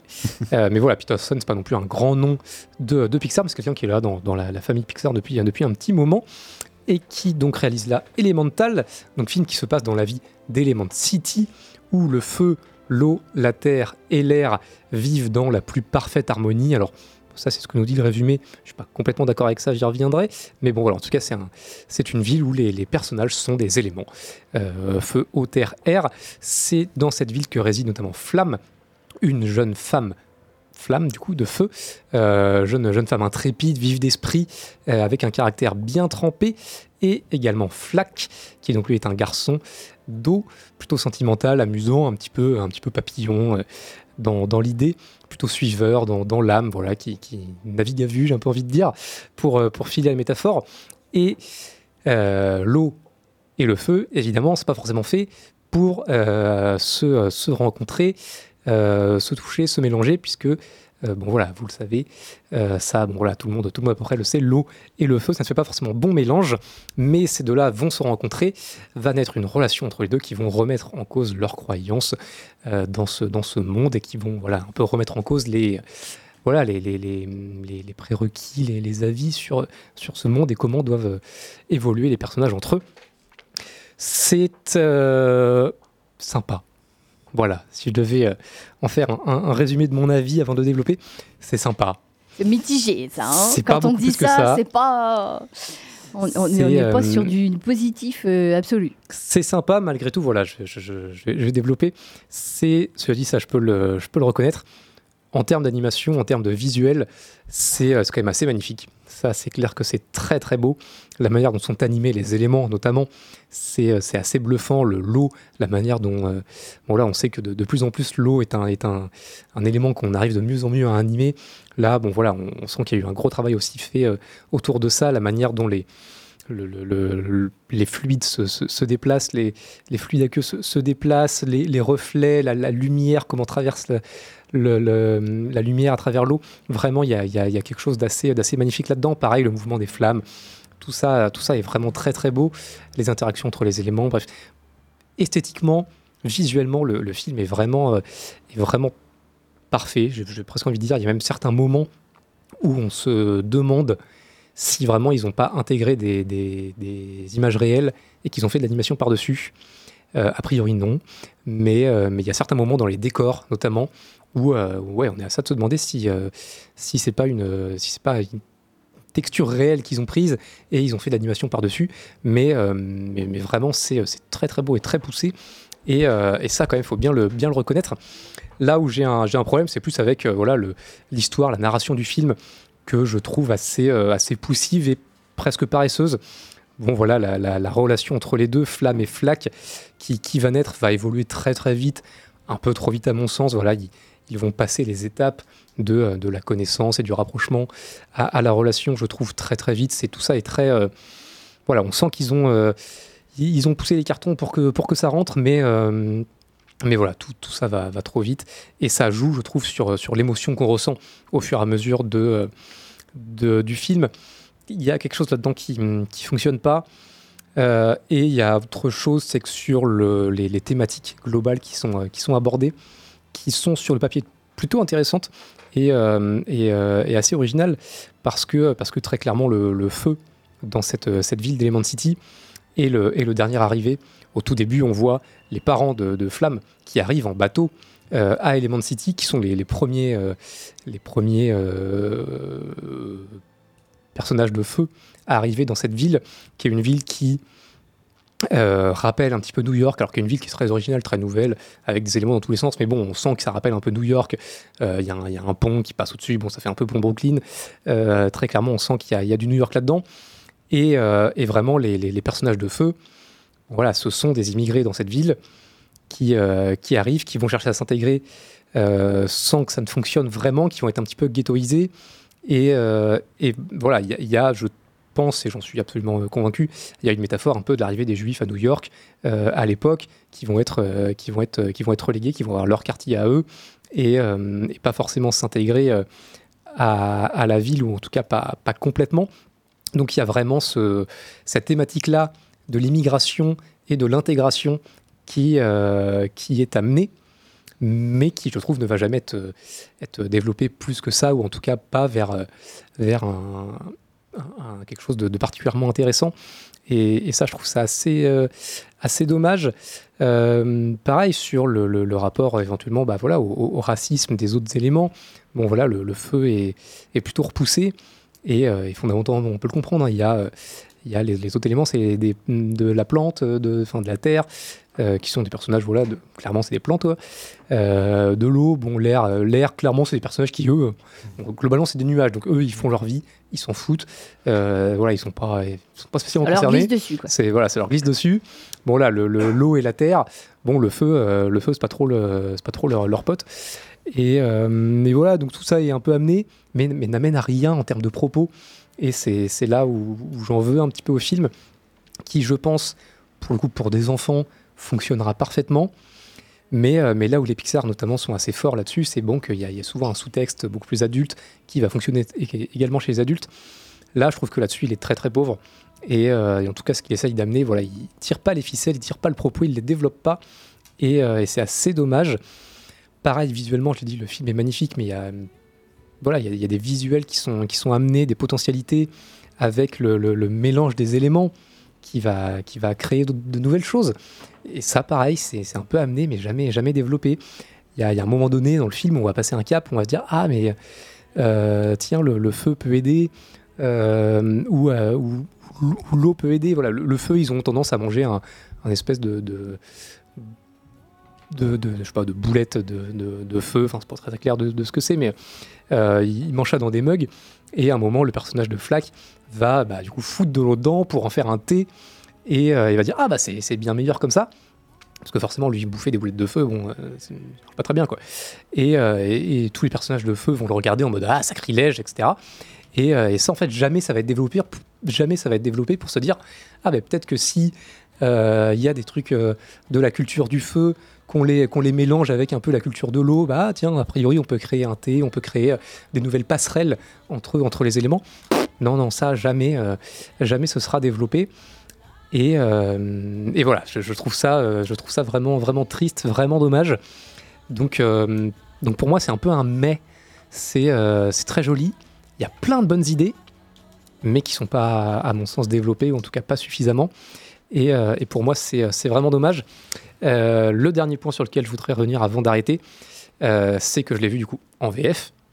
On le sait, la VF a pas mal fait parler, puisque entre les premières bandes annonces, on avait des, doubleurs de métier et le, film euh, terminé, ces, doublages ont été, ont été changés, puisque c'est Adèle Exarchopoulos qui joue Flamme et Vincent Lacoste qui joue Flack. Là-dessus, je suis partagé, puisque, alors pour le coup, Adèle Exarchopoulos, si je devais avoir un petit problème, c'est que on, on reconnaît que c'est Adèle et elle fait un peu des Adèle. Et en même temps, j'ai envie de dire, bon, euh, il y, a- certains doubleurs dont on reconnaît maintenant la voix et on sait que c'est eux et, des fois ça peut poser problème, mais voilà. Adèle Exarchopoulos est vraiment pas mal, même si on la reconnaît peut-être un peu trop. Mais voilà, elle, met de l'émotion, du, il y a quelque chose de très vivant dans sa manière de jouer qui fonctionne plutôt bien. Vincent Lacoste, c'est pas possible. Vincent Lacoste en, c'est euh, c'est vraiment pas possible parce que vraiment, il passe tout le long du film à être là. Oh mince, oh ça, oh c'est joli, oh, oh, oh c'est. C'est peut-être une consigne ou alors on Je- sait que c'est je- lui et du coup on a du mal. C'est Moi, que ça ressemble un peu en plus à comment dire sa manière de, de paraître, ouais, en tout bah, cas en il- interview et tout, donc ça, ouais, c'est pas. ouais. Mais, euh, mais ouais, Vincent Lacoste, moi, c'est un acteur que j'aime énormément, et y compris son jeu un petit peu, un petit peu pâteau, un Nonchalant, petit peu, un petit peu nonchalant. Là, euh, là, vraiment, ça fonctionne pas parce qu'il y a, il y, a des- il y, a des- il y a des moments de- de- d'émotion ou d'action où tu as, as Exarchopoulos qui va être là, genre Ah, machin, bla, waouh, waouh. Et en face, tu as Vincent Lacoste qui est mais d'une monotonie, mais terrifiante. C'est euh, vraiment, il n'y a aucune émotion dans sa voix, jamais. Euh, aucun haut, aucun bas. Et, euh, et- et je trouve qu'à certains moments, mais ça, ça fout en l'air des scènes. Parce qu'il y a, y a des, séquences où, où, vraiment on n'entend que ça, quoi. des séquences qui devraient être émouvantes, qui devraient être un petit peu plus, je sais pas, exaltantes. Et, et- là, il parle, et là, tu te dis, mais, mais il, on n'est pas en train de vivre la même scène. euh, c'est- un problème. Pour moi, Alex Arcopoulos, euh, ça va. C'est plutôt pas mal. Vincent Lacoste en doublage, c'est un problème. Euh, c'est un problème parce que beaucoup trop monotone et, euh, et à certains moments à côté de la plaque. Donc, euh, donc ça, c'est aussi une, une déception. Ça aide pas à, à apprécier le personnage effectivement. Et- oui, et un oui, alors qui est, euh, qui est, je disais, qu'un personnage un peu papillon, etc. Oui. Mais, euh, mais là, oh, non, non, il y, a- il y a vraiment des moments où je trouve que ça pose problème. C'est pas rédhibitoire, mais, mais, mais, mais vraiment, il y a, il y a des scènes qui sont, qui sont un peu cassées par ça. Oui. Parce, que, parce que son personnage ne, ne transmet, ne transmet pas grand-chose du fait du doublage de Vincent Lacoste qui, est, qui à mon sens, est, est raté. Quoi. Alors qu'à la base, c'était Donald. Oui, mais pour le coup, c'est ce que je disais. Oui, Donald Donald, on reconnaît, on- on- vraiment, on reconnaît sa voix. Mais, euh, mais effectivement, dans le Renew, on sait qu'il est, euh, pour le coup, il peut être euh, bah, très, très pimpant, très, très exalté. Et, et là, il y a des moments où je pense que le personnage aurait dû l'être, ou en tout cas, visiblement, il est censé l'être. Et, et Vincent Lacoste, ça, et ça il le, il le transmet pas. Quoi. Donc, euh, donc là aussi, c'est un, problème. Et, euh, et même voilà, en termes de, de, de scénario, je le disais à la fin, globalement, je trouve que le film ne va pas assez loin, lance des pistes, mais, euh, mais ne va pas au bout. Ce qui en fait, ce qui en fait je crois, un, un Pixar très mineur que malheureusement, je pense, je, je- j'oublierai rapidement. quoi. C'est, c'est un peu le problème euh, de, de celui-là. Il sort au cinéma, mais, euh, mais vraiment, je pense que c'est un Pixar mineur et plutôt oubliable. Là où malheureusement, je me dis que j'aurais, j'aurais préféré voir un, un Alerte Rouge ou un Luca en, en salle En salle. qui, euh, qui, euh, que, que j'ai vu sur une télé et qui me reste parce que vraiment, je trouve que l'histoire et le- le- les développements sont, sont vraiment excellents. Celui-là, vraiment, je pense que dans, dans six mois, je l'aurais oublié. C'est malheureux, mais mais il y a un peu de ça. C'est sympa, mais, euh, mais oubliable. Ouais, c'est dommage. C'est toujours un peu frustrant quand on aime comme ça euh, euh, aller voir des, des films de certains réalisateurs ou studios et, euh, et puis qu'on n'a pas voilà, le- le- le- la joie et la reconnaissance euh, escomptée. C'est vrai que c'est dommage. C'est vrai qu'élémentaire, euh, moi, moi aussi, j'aurais bien voulu le voir, mais. au vu des, des- des images, ouais, je suis pas hyper emballée et tu, le, tu le confirmes Antoine. En tout cas, chez vous, chers auditeurs, peut-être que, que, que voilà, que vous je- y je- trouverez quelque je le chose. rappelle, je pense que c'est un point de vue, clairement, de, de- c'est mon point de vue d'adulte. Voilà. Parce que je pense que le, le- le film fonctionnera parfaitement Pour sur, les euh, enfants. sur des jeunes, sur pour des les enfants. plus jeunes. C'est Euh, peut-être comme ça qu'il a été euh, aussi euh, con- conçu, enfin quelque part, parce que on, on a cette image nous adultes de vice versa, de là-haut, euh, qui, qui quand même traversait des Ouais. émotions sur la nostalgie, sur le temps qui passe, euh, que les enfants pouvaient peut-être un peu moins comprendre, en tout cas euh, Ouais, 5 ouais, ans, clairement, 6 on ans, voilà. côté, ouais. Euh, mais ou, ou sur les émotions, mais euh, sur vice versa, pardon. Euh, mais euh, mais par contre, qui fonctionnait beaucoup et, et- et très bien euh, sur les adultes. Euh, bon, Après, vice que- versa, je pense aussi les ados étaient carrément et, les ados, aussi. oui, oui. Enfin, Ouais. Quand je pense adulte, je pense aussi ado. Enfin, en tout cas, en âge de, Mm. de comprendre euh, euh, effectivement toutes les émotions qui peuvent traverser. euh, bah, voilà, le, le- sur le temps qui passe, sur, euh, sur le deuil aussi. Mais mais, mais celui-là, voilà, quelque part, il faudra peut-être. Et un peu en dessous. Et pour le coup, il y a, y des dessous, Pixar qui sont, qui sont en dessous. Voilà, il y en- y a eu d'autres. Il y en a eu d'autres avant. Il y en aura très certainement d'autres après. Oui. Voilà, celui-là, je pense que c'est un Pixar un peu, un peu mineur, ce qui n'en fait pas un film euh, Mauvais loin de non là, plus, mauvais, voilà. bien sûr. Mm. Mais, euh, mais voilà, un Pixar mineur à mon sens. Il est en salle en tout cas, élémentaire, le dernier euh, Pixar. euh, et puis vous pouvez retrouver euh, sur, sur les plateformes sur Disney Plus les autres Pixar qu'on n'a pas eu la chance de voir, de voir en salle, comme, comme Lucas ou euh, Soul aussi, euh, ou bien euh, Alerte, Alerte Rouge. Rouge, oui. Et puis euh, tous les autres, évidemment, dont on a parlé. Merci beaucoup, Antoine. Une petite pause musicale. Là, c'est moi qui ai choisi, je- non pas un, mais deux titres issus du film Carmen de Benjamin Millepied, dont je vais vous parler après la pause musicale. C'est euh, le titre Sleep Away qui est interprété, euh, chanté par Paul Mescal lui-même dans le film. Il a une super voix en plus d'une belle gueule et ça c'est quand même euh, euh, hyper euh, sympa. Et puis le Lullaby Beyond qu'on peut écouter aussi dans le film. Come and carry me till I return to whiskey, bone and stone. Brave winged spirit, guide us home. Don't slip away. Stray with me forever, like sandals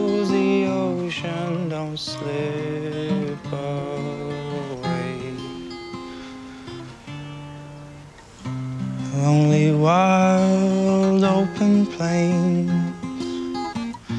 barren skies, circling birds of prey. The wind groans, whistling his shame. Don't slip away.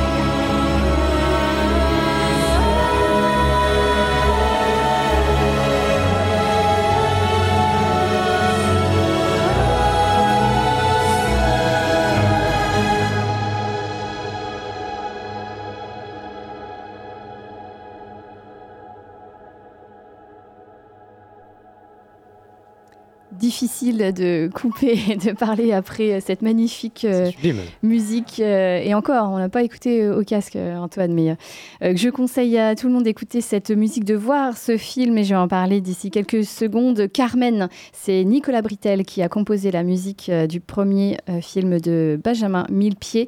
On vient d'entendre Sleep Away, donc c'est interprété par Paul Mescal lui-même, mais euh, j'ai oublié de dire euh, avant aussi que Lullaby Beyond qu'on vient d'écouter, c'est interprété par aussi l'actrice principale Melissa Barrera. Euh, et ben, on enchaîne avec les films en salle parce que je vais vous en parler tout de suite de Carmen.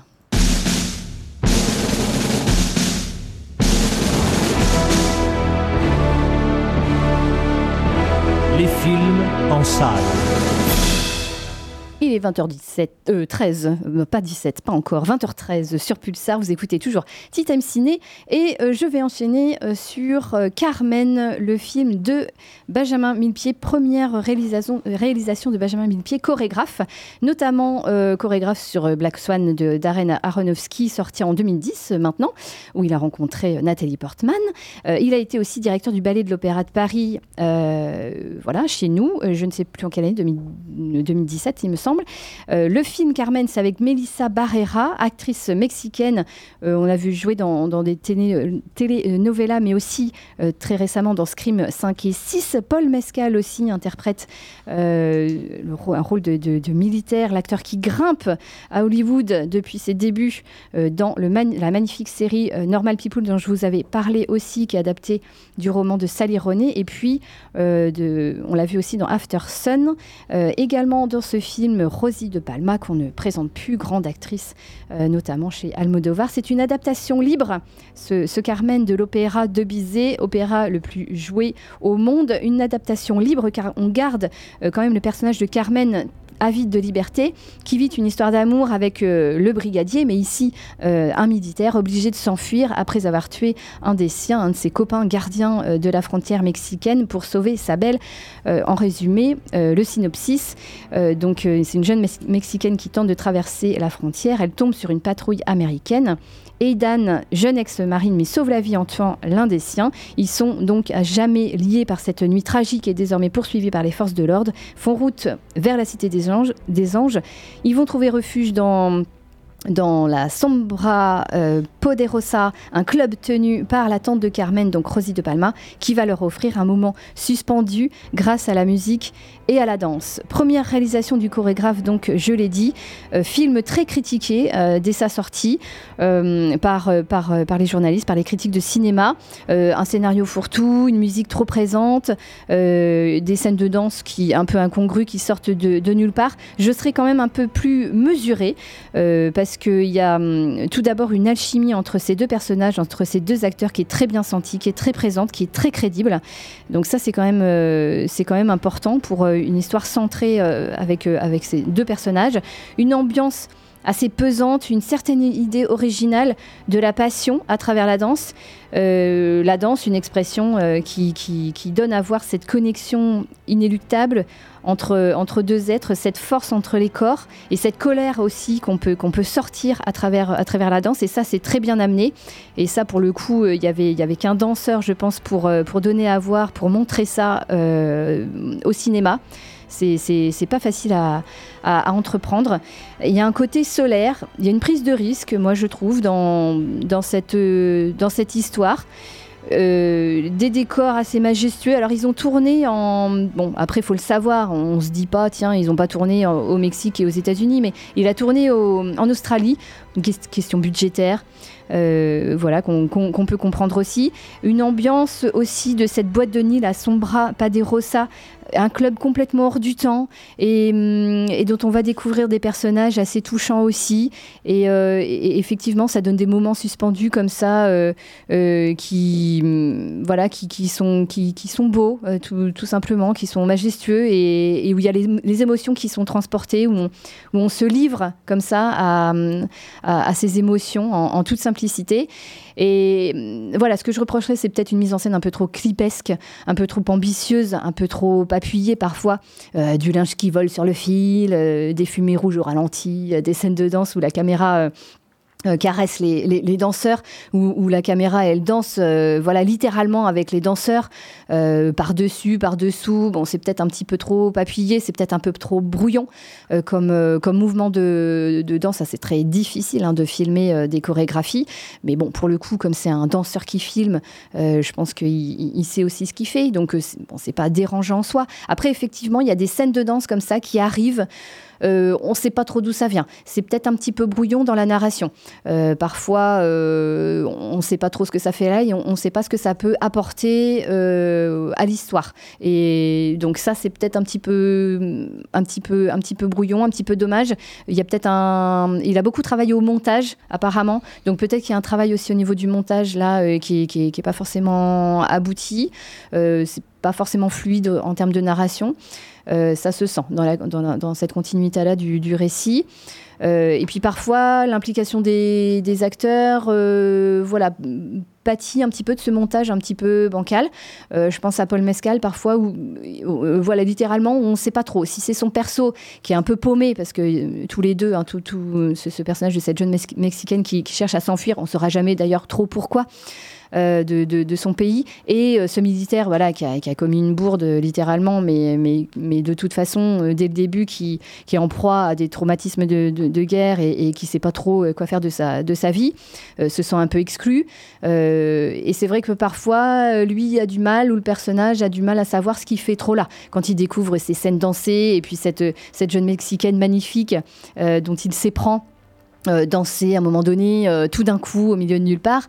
Euh, il est en proie à une émotion très forte euh, et en même temps, on ne sait pas trop ce qu'il fout là non plus. Et je ne sais pas si, si, le, si lui le sait lui-même, si c'est le perso ou si c'est l'acteur. Euh, euh, donc il y a un côté comme comédie musicale comme ça où l'articulation est, est un petit peu brouillonne et peut-être à revoir. C'est un petit peu périlleux. Mais franchement, je, je le conseille. Moi, je ne serais pas aussi dur que les critiques, enfin que, j'ai lu en tout cas, euh, parce qu'il y a, une certaine alchimie entre ces deux personnages qui, voilà, qui, est très belle à voir. C'est un, beau couple de cinéma euh, et qui est crédible. Donc ça, j'ai- j'aimerais beaucoup le souligner parce que Paul Mescal et, et Melissa Barrera sont, vraiment très beaux à l'écran. Et, voilà, c'est une, belle ambition euh, qui- qu'il a su relever, je trouve. C'est une histoire touchante, euh, à contre-courant de l'histoire originale, hein, parce que de Bizet, parce que ça renverse le destin des personnages. hein. il a renversé les rôles un, petit peu. Enfin, je vous en dis pas, trop, mais, euh, euh, bon, c'est quand même une adaptation très libre de, de, de l'histoire euh, de Bizet. Euh, mais, voilà, moi je, trouve. Et puis bon, la, danse aussi. C'est vrai que les films de danse, il y en a, y en a peu aujourd'hui. Euh, il y en a eu beaucoup à une époque. C'est des films qui sont très. Enfin, c'est très compliqué à, réaliser, des films de danse, des, chorégraphies à mettre en place. Faut, faut pas que ce soit trop rapide parce qu'on comprend rien. Euh, faut pas que ce soit trop lent parce que du coup on, s'embête. Faut que les personnes, faut, que la caméra soit suffisamment loin aussi pour avoir un ensemble. Bon, je pense à West Side Story de Spielberg où là on était au summum de la, réalisation euh, des, des scènes de danse. Donc ça, c'était quand même euh, un spectacle génial à voir. Euh, c'est hyper dur hein, d'avoir des belles comédies musicales euh, bien, bien filmées. Parce que c'est vrai que la danse, hein, ça, permet d'exprimer cette puissance-là, ces émotions très fortes, la puissance des corps et, qui, qui exprime à, travers les mouvements et d'accepter les tragédies de la vie et, de les traverser à, travers les, à travers les mouvements de la danse et à travers cette connexion aussi entre les personnages et à travers les danseurs. Et, ça, cette connexion-là, cette alchimie-là euh, entre les danseurs, c'est très, très difficile et très subtil à mettre en scène. Euh, mais là, à travers aussi le, casting de, de- ces deux, personnages, la Paul Mescal et puis euh, Melissa Barrera, qui, qui savaient danser hein, déjà et puis qui savaient euh, chanter aussi, euh, ça, se voit. Euh, bon, bah là, là ré- réussit son pari. Donc, moi, je trouve que pour une première réalisation, effectivement, il y a quelques scènes, quelques euh, dont on ne sait pas trop euh, ce que ça va donner et on ne sait pas trop où ça va mener. Mais en règle générale, je le conseille. Alors, je le conseille. Par contre, je l'ai vu en VF et c'est vrai que euh, là, ça, ça a un peu desservi le film. Donc, je le conseille en VO si vous pouvez. Euh, si vous avez des séances près de chez vous euh, en VOST ou en VO, enfin avec les, les voix originales, euh, voilà, préférez la, VO que la VF. En plus, voilà, ça parle anglais, ça parle espagnol aussi. Il y a un mélange des, cultures qui est, très intéressante. Donc, préférez la, VO. Moi, ça m'a un peu desservi du coup le, propos du film et, la, puissance du film. Mais sinon, regardez-le en, en, salle parce qu'il y y a quand même une image, une puissance et des belles scènes dansées. Et cette belle alchimie là entre, entre ces deux personnages, euh, voilà, ça fait, ça fait plaisir à voir toujours, d'avoir des, des, beaux couples au cinéma. C'est pour ça aussi qu'on qu'on va voir les films en salle et dont, dont on peut s'imprégner après. Et, et voilà, c'est chouette. Donc allez voir Carmen. Il est encore en salle à Poitiers ou pas euh, euh, Chez toi, enfin chez toi, je dis chez toi. au Castille, au, CGR Castille, euh, Castille. oui, oui, on l'a encore un petit peu. Un petit peu, Euh, peut-être pas la temps, semaine prochaine. Mais, euh, Mais en tout cas, moi, je l'ai vu au CGR Castille, alors en VF. Mais euh, il y avait- il y, a quelques- il y avait quelques aussi séances en VO. Donc, euh, je, vous le conseille, allez le voir. C'est la première réalisation de Benjamin Millepied. Il a dit qu'il réaliserait, euh, qu'il aimerait bien réaliser d'autres films. Peut-être pas des films de danse, mais je sais pas, il parlait d'un film plutôt à Paris, dans la nuit. Enfin, qui se passe euh, la nuit à Paris, maintenant qu'il est de retour en France. Donc, euh, à suivre, en tout cas. Mais moi, je- voilà, des films de danse, moi, je, je, je prends. Et celui-là, je, je prends aussi. Voilà pour Carmen euh, de Benjamin Millepied. Ça vous donne envie de le voir ou pas? Ouais, Peut-être, ouais. J'étais ouais. j'étais, sceptique mais curieux et, et je me dis que bon, pourquoi pas se laisser tenter malgré tout. Ce qui m'a convaincu également, en plus de, de ton retour euh, critique, c'est euh, effectivement cette, cette musique qu'on écoutait tout à l'heure, Oui, que oui, je trouve absolument magnifique, qui, euh, qui je me dis doit parfaitement emballer les, les belles séquences de danse du, du film. Donc pourquoi pas, ouais, pourquoi pas. La musique est parfois un peu trop présente et un peu trop, e- effectivement, euh, un peu peut paraître un peu agaçante par moment, mais, euh, mais c'est vrai qu'il y a des, il y a des belles envolées comme ça, et ça, ça c'est chouette à vivre. Euh, Asteroid City, allez un petit gong parce qu'on va enchaîner avec euh, le dernier Wes Anderson. Et c'est toi qui l'as vu, Antoine. Mathias aussi, mais il n'est pas là, malheureusement, parce que ça aurait fait un super débat, ça, dans, dans, notre, dans notre émission, là, parce que lui, il a moyennement aimé, d'après ce qu'on a compris. Euh, mais Moyennement toi, est un mais- bien faible ah mot, oui, je c'est crois. vrai. Il C'est l'a pourri. il a- C'est vrai qu'il l'a pourri sur, sur notre fil, euh, Il a euh, fil de insulté Wes messages. Anderson. Bon, alors là, il a, il a peut-être été un peu trop loin, parce que bon, Wes Anderson, quand même, peut être euh, un peu rébarbatif, effectivement. Mais euh, voilà, en tout cas, euh, il a fait des films appréciés. Euh, je sais pas ce que tu en penses, Antoine. C'est mais, pas, euh, le, c'est pas le pire des réels avec un nom qui se termine en Anderson. Anderson. C'est vrai, c'est vrai qu'il y en a d'autres qui sont, euh, qui sont plus ou moins bons. Bon, on va, on, on va retrouver la, la séquence, euh, si tu veux, Mathieu. Non, mais je Non, c'est pense pas qu'on la peine. déjà assez mise depuis que j'ai fait la bourde quand même. Elle est revenue la semaine Mais, euh, dernière en Soum Soum, euh, je m'y attendais pas du tout. Mais euh, les, les, les, les glissades avec les Anderson, c'est un, c'est un grand classique. Oh. euh, Il n'y a, il n'y a pas que toi. C'est le Mathis, running gag, je pense. C'est le running. crois, ouais. On embrasse Maxime, euh, Bien notre sûr. ancien, nos anciens chroniqueurs, qu'on avait fait une, Oui. une très belle également C'est vrai. avec, avec Paul Thomas. euh. Paul Thomas Bien sûr. Oui. Euh, Asteroid City, oui, alors Allez, effectivement, je, je l'ai vu. Mathias aussi, c'est vrai que je suis déçu qu'il soit pas là ce soir parce que euh, je pense que ça aurait fait un, un beau débat, étant donné que, bon, a priori, on est plutôt en, en désaccord profond sur, euh, sur ce film-là. Euh, Asteroid City, donc de Wes Anderson, qui était présenté en compétition au dernier festival de Cannes et dans lequel on retrouve, comme d'habitude avec Wes Anderson, un casting absolument faramineux. Pour n'en citer que quelques-uns, Jason, Schwartzman qui là joue le rôle principal, en tout cas un des rôles, principaux, Scarlett Johansson, Tom Hanks, Jeffrey White, Tilda Swinton, Brian Cranston, Edward Norton, Adrian Brody, Liv Schreiber, Maya Hawke, Steve Carell, William Dafoe, Margot Robbie et encore j'en oublie, euh, Jeff Goldblum, Tony, Tony Revolori, euh, Matt Dillon, bref, casting, euh, casting complètement dingue. Pour dire du coup euh, d'où je parle, Alice, euh, effectivement, moi je suis fan clairement du, cinéma de Wes Anderson, de tous ses films sans exception, de son premier jusqu'à, jusqu'à bah, y compris The French Dispatch, son, précédent qui, bon, je le reconnais bien volontiers, était, euh, plutôt inégal et, particulièrement dense, ce qui, pouvait paraître un petit peu, un petit peu bourratif même. Mais sur moi, ça fonctionnait tout de même. Il fallait pas que le film dure beaucoup plus longtemps parce que, euh, parce voix off, euh, euh, tout au long du film, la, mise en scène habituelle de, Wes Anderson qui est, très prenante également visuellement. Et c'est vrai que ce French Dispatch avait quelque chose de, de euh, d'un petit peu d'un petit peu lourd à encaisser dense, quand oui. on le quand on le voyait en salle. Et, euh, et aussi également un petit peu inégal euh, dans, dans ces différents sketchs certains certains meilleurs que d'autres. Mais mais cela dit sur moi voilà ça fonctionnait tout de même. Et, et clairement voilà moi je suis un, je suis un grand grand fan du travail de Wes Anderson depuis depuis ses débuts. Donc donc je partais un petit peu un petit peu convaincu malgré tout déjà en allant dans la salle pour Asteroid City.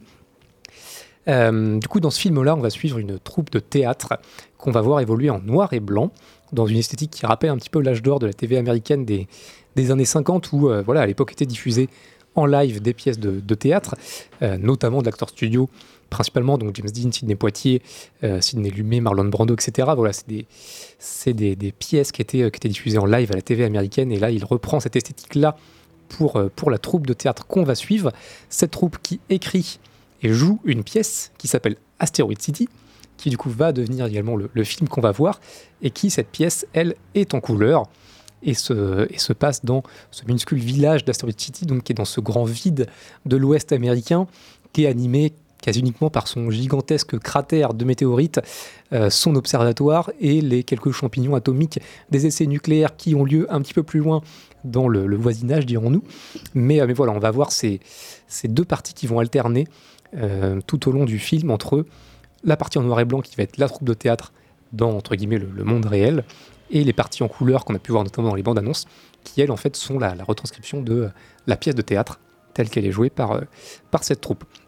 Et clairement, Asteroid City, ça reste dans la droite lignée du cinéma de Wes Anderson, avec du coup d'un côté une créativité visuelle qui est absolument débordante à chaque plan et surtout aussi un mélange de plein de techniques utilisées. On va avoir là encore du stop motion, de la maquette, des modèles réduits, de l'animation, du, euh, du live évidemment bien sûr, et tout cela qui va en plus bien souvent être mélangé au sein d'un même plan ou même au sein d'un même mouvement, où des fois on va avoir des séquences qui commencent dans des maquettes avec euh, euh, des, euh, acteurs, euh, la, caméra va bouger, se déplacer, et en fait presque sans s'en rendre compte, on va se, retrouver plus, plus en train de filmer une maquette, mais devant un, décor euh, entre guillemets en dur, avec intégré autour des personnages en live du stop motion euh, à différents endroits de, l'écran. Donc voilà, c'est, euh, ça fourmille d'idées visuelles, tout ça est mélangé et, euh, c'est, voilà une, marque de fabrique du cinéma de Wes Anderson.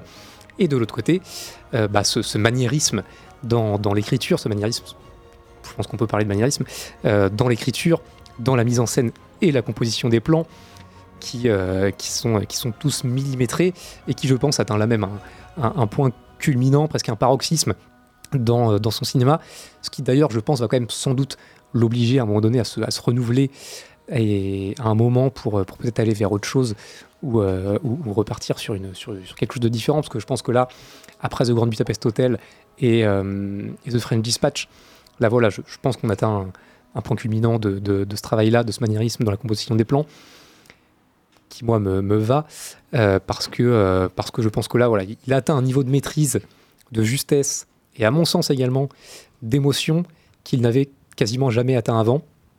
Mais, euh, mais euh, combien de temps cela va durer, je ne sais pas. Mais en tout cas, pour ce film-là, ça, ça marche et je pense que ça marche même encore plus que d'habitude.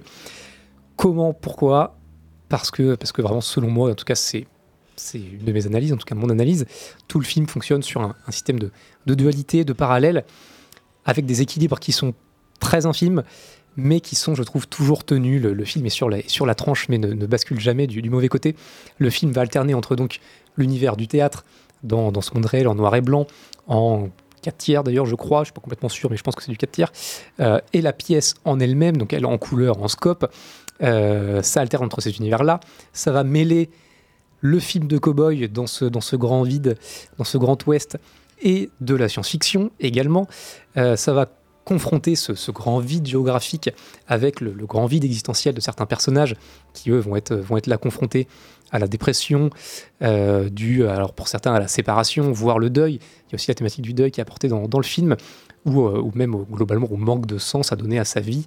Et on va voir ces, ces personnages face, face au désert, face au, face au vide, qui, euh, qui se posent des questions existentielles. Euh, et, je trouve qu'il le fait de, manière intelligente et intéressante. On a de l'humour qui va parfois être très intello, et qui va alterner, je trouve, assez parfaitement avec de l'humour qui va être beaucoup plus euh, slapstick, qui va être très chaplinien presque par moment, euh, qui, va, même par moment faire des références ouvertes à des, à œuvres comme Bibi le Coyote, qui est, euh, cité plusieurs fois dans le, film. Donc ce, type d'humour-là que, j'aime beaucoup moi également, cet humour de, situation un peu absurde qui, qui va alterner avec, ouais, je le disais, des fois des, des trucs un peu plus intello. Euh, et par moment, le film va être, certes, tout en restant euh, très pince sans rire, parce qu'on est chez Wes Anderson, quand même, on est plutôt sur du pince sans rire, mais je trouve que le film, par moment, est extrêmement drôle. C'est, vraiment un film devant lequel on rigole. Euh, je trouve, en ce qui me concerne assez franchement, c'est un humour auquel il faut être, il faut être réceptif. Mais, euh, mais vraiment, sur moi, ça marche. Il y, a- vraiment des, scènes que je trouve extrêmement drôles, euh, de par ne serait-ce que des mimiques ou un mouvement de caméra qui se décale, qui va révéler du hors-champ, qui va, qui va révéler une, une- vanne, entre guillemets. Euh, tout un ensemble d'artifices comme ça, humoristiques, qui, font que le, film, vraiment, beaucoup plus que ces derniers, est vraiment très drôle. Et à d'autres instants, on va avoir une, une émotion sur le fil qui va être, qui va être assez bouleversante. Euh, mention spéciale, évidemment, pour ceux qui ont, ont vu le film, euh, qui, je pense, pour beaucoup seront d'accord avec moi, à la séquence où on va avoir Margot Robbie qui, euh, qui apparaît littéralement trois minutes dans le film, mais, mais qui est une séquence qui arrive vers la fin, qui est une séquence en noir et blanc, et qui va résonner avec des éléments de la pièce amenés euh, eux quasiment, quasiment au tout début du film, euh, qui, euh, qui est un- une sorte de, fil rouge tout au long du film. Et cette séquence avec Margot Robbie, vraiment, je trouve qu'elle elle fout les frissons presque. Et, euh, là, on est beaucoup plus sur l'aspect euh, l'aspect émotion, euh, l'aspect euh, euh, nostalgie, travail, euh, euh, travail autour de ça. Et, euh, voilà, le, le film va alterner entre, entre tout ça. Euh, bref, pour moi, clairement, c'est du grand Wes Anderson. C'est un film que je trouve, euh, que je trouve vraiment superbe, que je trouve techniquement passionnant, comme, euh, comme beaucoup de ses films, parce que, euh, parce que voilà, visuellement, on, voit des choses avec lui qu'on qu'on voit pas ailleurs. Quoi. Il y a, je le disais, du travail de, de maquette, d'animation, de live, tout ça mélangé, un travail sur, le, sur la construction des plans qui est, euh, qui est assez, assez dingue. Donc, donc voilà, c'est un film superbe, techniquement passionnant. Je le disais, très drôle, très touchant, très juste, assez émouvant et, et surprenant. Et, euh, et vraiment, pour moi, c'est euh, parfait. Et, on euh, entend la musique on entend la d'Alexandre musique. Desplat, voilà. Euh, alors là, qui est, que qui est tu pas, pas d'Alexandre Desplat, là, c'est une reprise Ah oui. de, de Johnny Duncan and the Blue Ras J'ai entendu Boys, qui est extrait effectivement de Story City, qui s'appelle Last Train to San Fernando. Euh, je pense qu'on peut l'écouter, on peut l'écouter quelques minutes parce qu'elle est, très chouette, elle est assez courte. Ah, ok. Et, euh, et puis on se retrouve après. Allez, on se retrouve après. Allez, et désolé pour la toux, c'est venu d'un seul coup.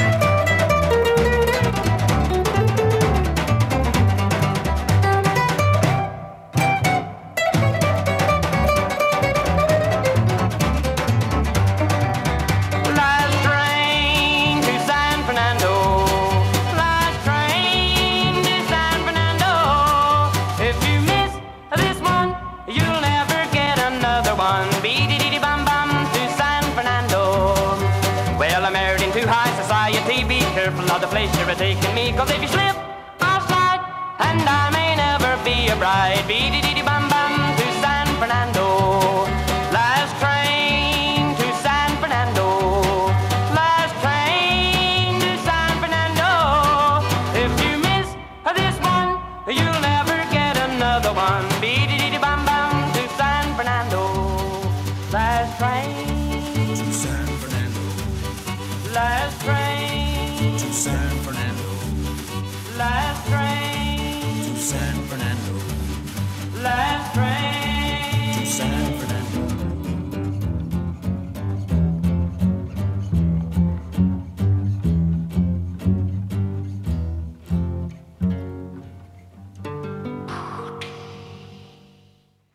Johnny Duncan and the Bluegrass Boys, Last Train to San Fernando, euh, qu'on vient d'écouter, donc tiré d'Asteroid City, qui vous met un petit peu aussi dans, dans l'ambiance voilà, du film. hein. On, est, euh, on est dans une ambiance très, très pimpante, et euh, on en parlait un petit peu pendant, pendant la musique en off.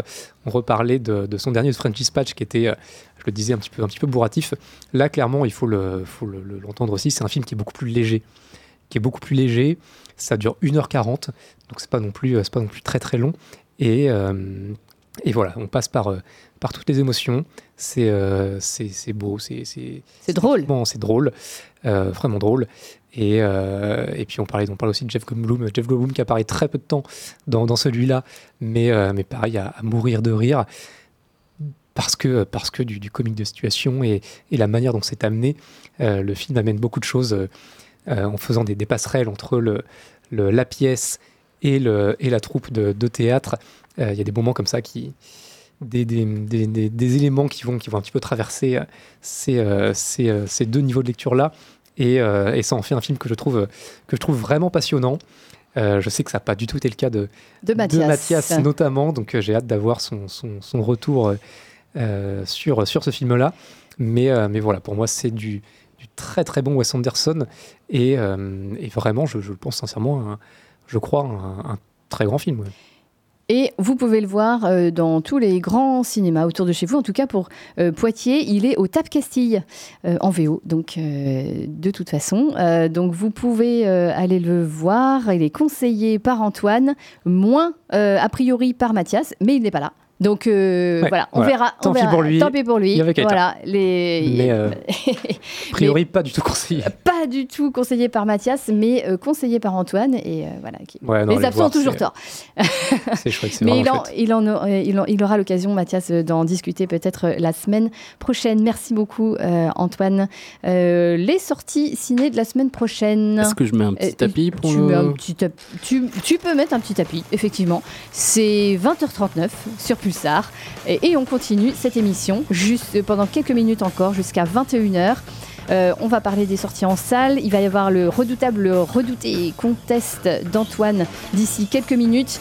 Euh, et je suis toujours accompagnée merveilleusement bien de Mathis, Antoine et Quentin à la réalisation. Euh, les sorties de la semaine prochaine en salle, évidemment, la grosse sortie de, de l'année peut-être quand même, euh, je Oui, sais pas, bah, euh, on peut le dire. euh, Enfin, il y a. Oppenheimer qui arrive, mais bon, Il y a. Oppenheimer, ouais, mais, mais Indiana Euh, Il y a Jones Barbie quand aussi. même. euh, Il y a Barbie aussi, c'est vrai. Mais Indiana Jones, c'est le cadran de la destinée de James Mangold euh, avec Harrison Ford et Mads Mikkelsen Et, euh, Phoebe Waller-Bridge. Waller-Bridge. Water- Waterbridge, Waller-Bridge, oui. Et Antonio Banderas aussi, Et Anthony euh, Banderas, John ça, Rhys ça, je ne l'avais Davis. pas, euh, voilà. euh, qui sort la semaine prochaine. Donc dernier opus a priori hein, d'Indiana Jones, euh, dont on va en parler la semaine prochaine. Farang de Xavier Jans Ah également Oui, ça, ça, ça a la très semaine intéressant. ça. prochaine. Euh, vers un avenir radieux, ça c'est deux, et avec Nani Moretti, le dernier euh, Moretti. How to Save Dead Friends, ça c'est un documentaire euh, russe sur bah, des jeunes de 20 ans dans la Russie de Poutine. Les, les Vengeances de Maître Pontifar, ça c'est une comédie française, deux, et avec Pierre-François Martin Laval, avec aussi Isabelle Nanty et Christian Clavier. Euh, les animés, parce qu'on on arrive en période de vacances scolaires. Il y a Ruby, l'ado Kraken, et également, ça c'est trop mignon, Chonchon, le plus mignon des cochons. C'est trop mignon comme titre. Donc, et Ça me fait penser à Jean Rochefort dans, dans, dans la pub, là. Chonchon. Chonchon. Euh, Il y a aussi La Maison des Égarés, euh, l'animé japonais. Euh, Antoine, je te regarde parce que j'ai dit, bon, il va en parler quelques secondes, si ouais, tu veux. ouais, ouais, parce qu'en plus, je, je suis très heureuse qu'on va l'avoir au, au CGR Castille. Donc, ouais, ouais, La Maison des Égarés, film d'animation euh, japonais qui a l'air qui a l'air très très chouette, que j'ai pas eu l'occasion de, de voir, mais, euh, mais je risque de vous en parler la semaine prochaine. Certainement. Et aussi un film euh, que moi j'aimerais bien euh, voir, euh, Passage de Ira Sachs avec Adèle Exarchopoulos et mon petit chouchou à moi, Ben Whishaw. voilà, ça j'irai. Bien, tu seras très heureux de savoir qu'il sera également au CGR Poitiers. Castille. ben Whishaw à Poitiers. Ben Whishaw pas chaud là. Mais, euh, chaud. le film sera aussi au Ah, Castille. en VO.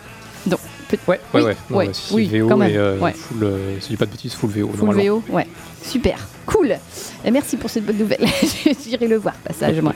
Euh, ok, alors, les sorties, c'est bon. Il est 20h42. Et ben, je pense que c'est l'heure euh, de la bagarre. Mathis, La il est prêt? La bagarre, pas, il est- la bagarre. Voilà, bagarre. Allez, le contest, c'est parti. Oula, plus fort, plus fort. Le phare.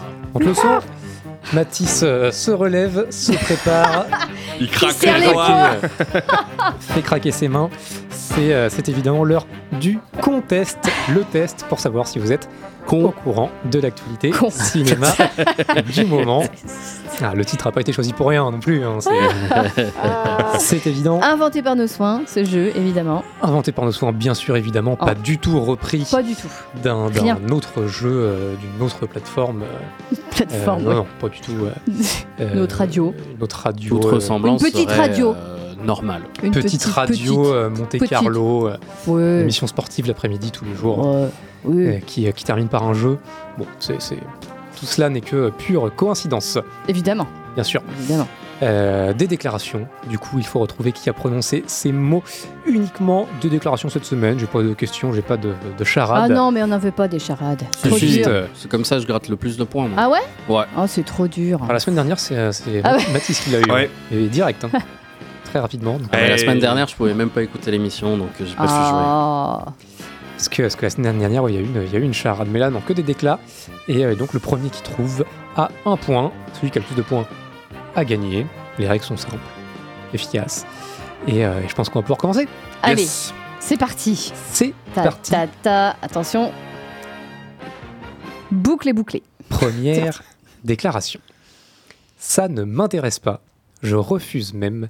Cette quantité d'easter eggs et de fanservice James Mangold. autour des films commence à devenir antithétique. James Mangold à Variety, bonne réponse 2.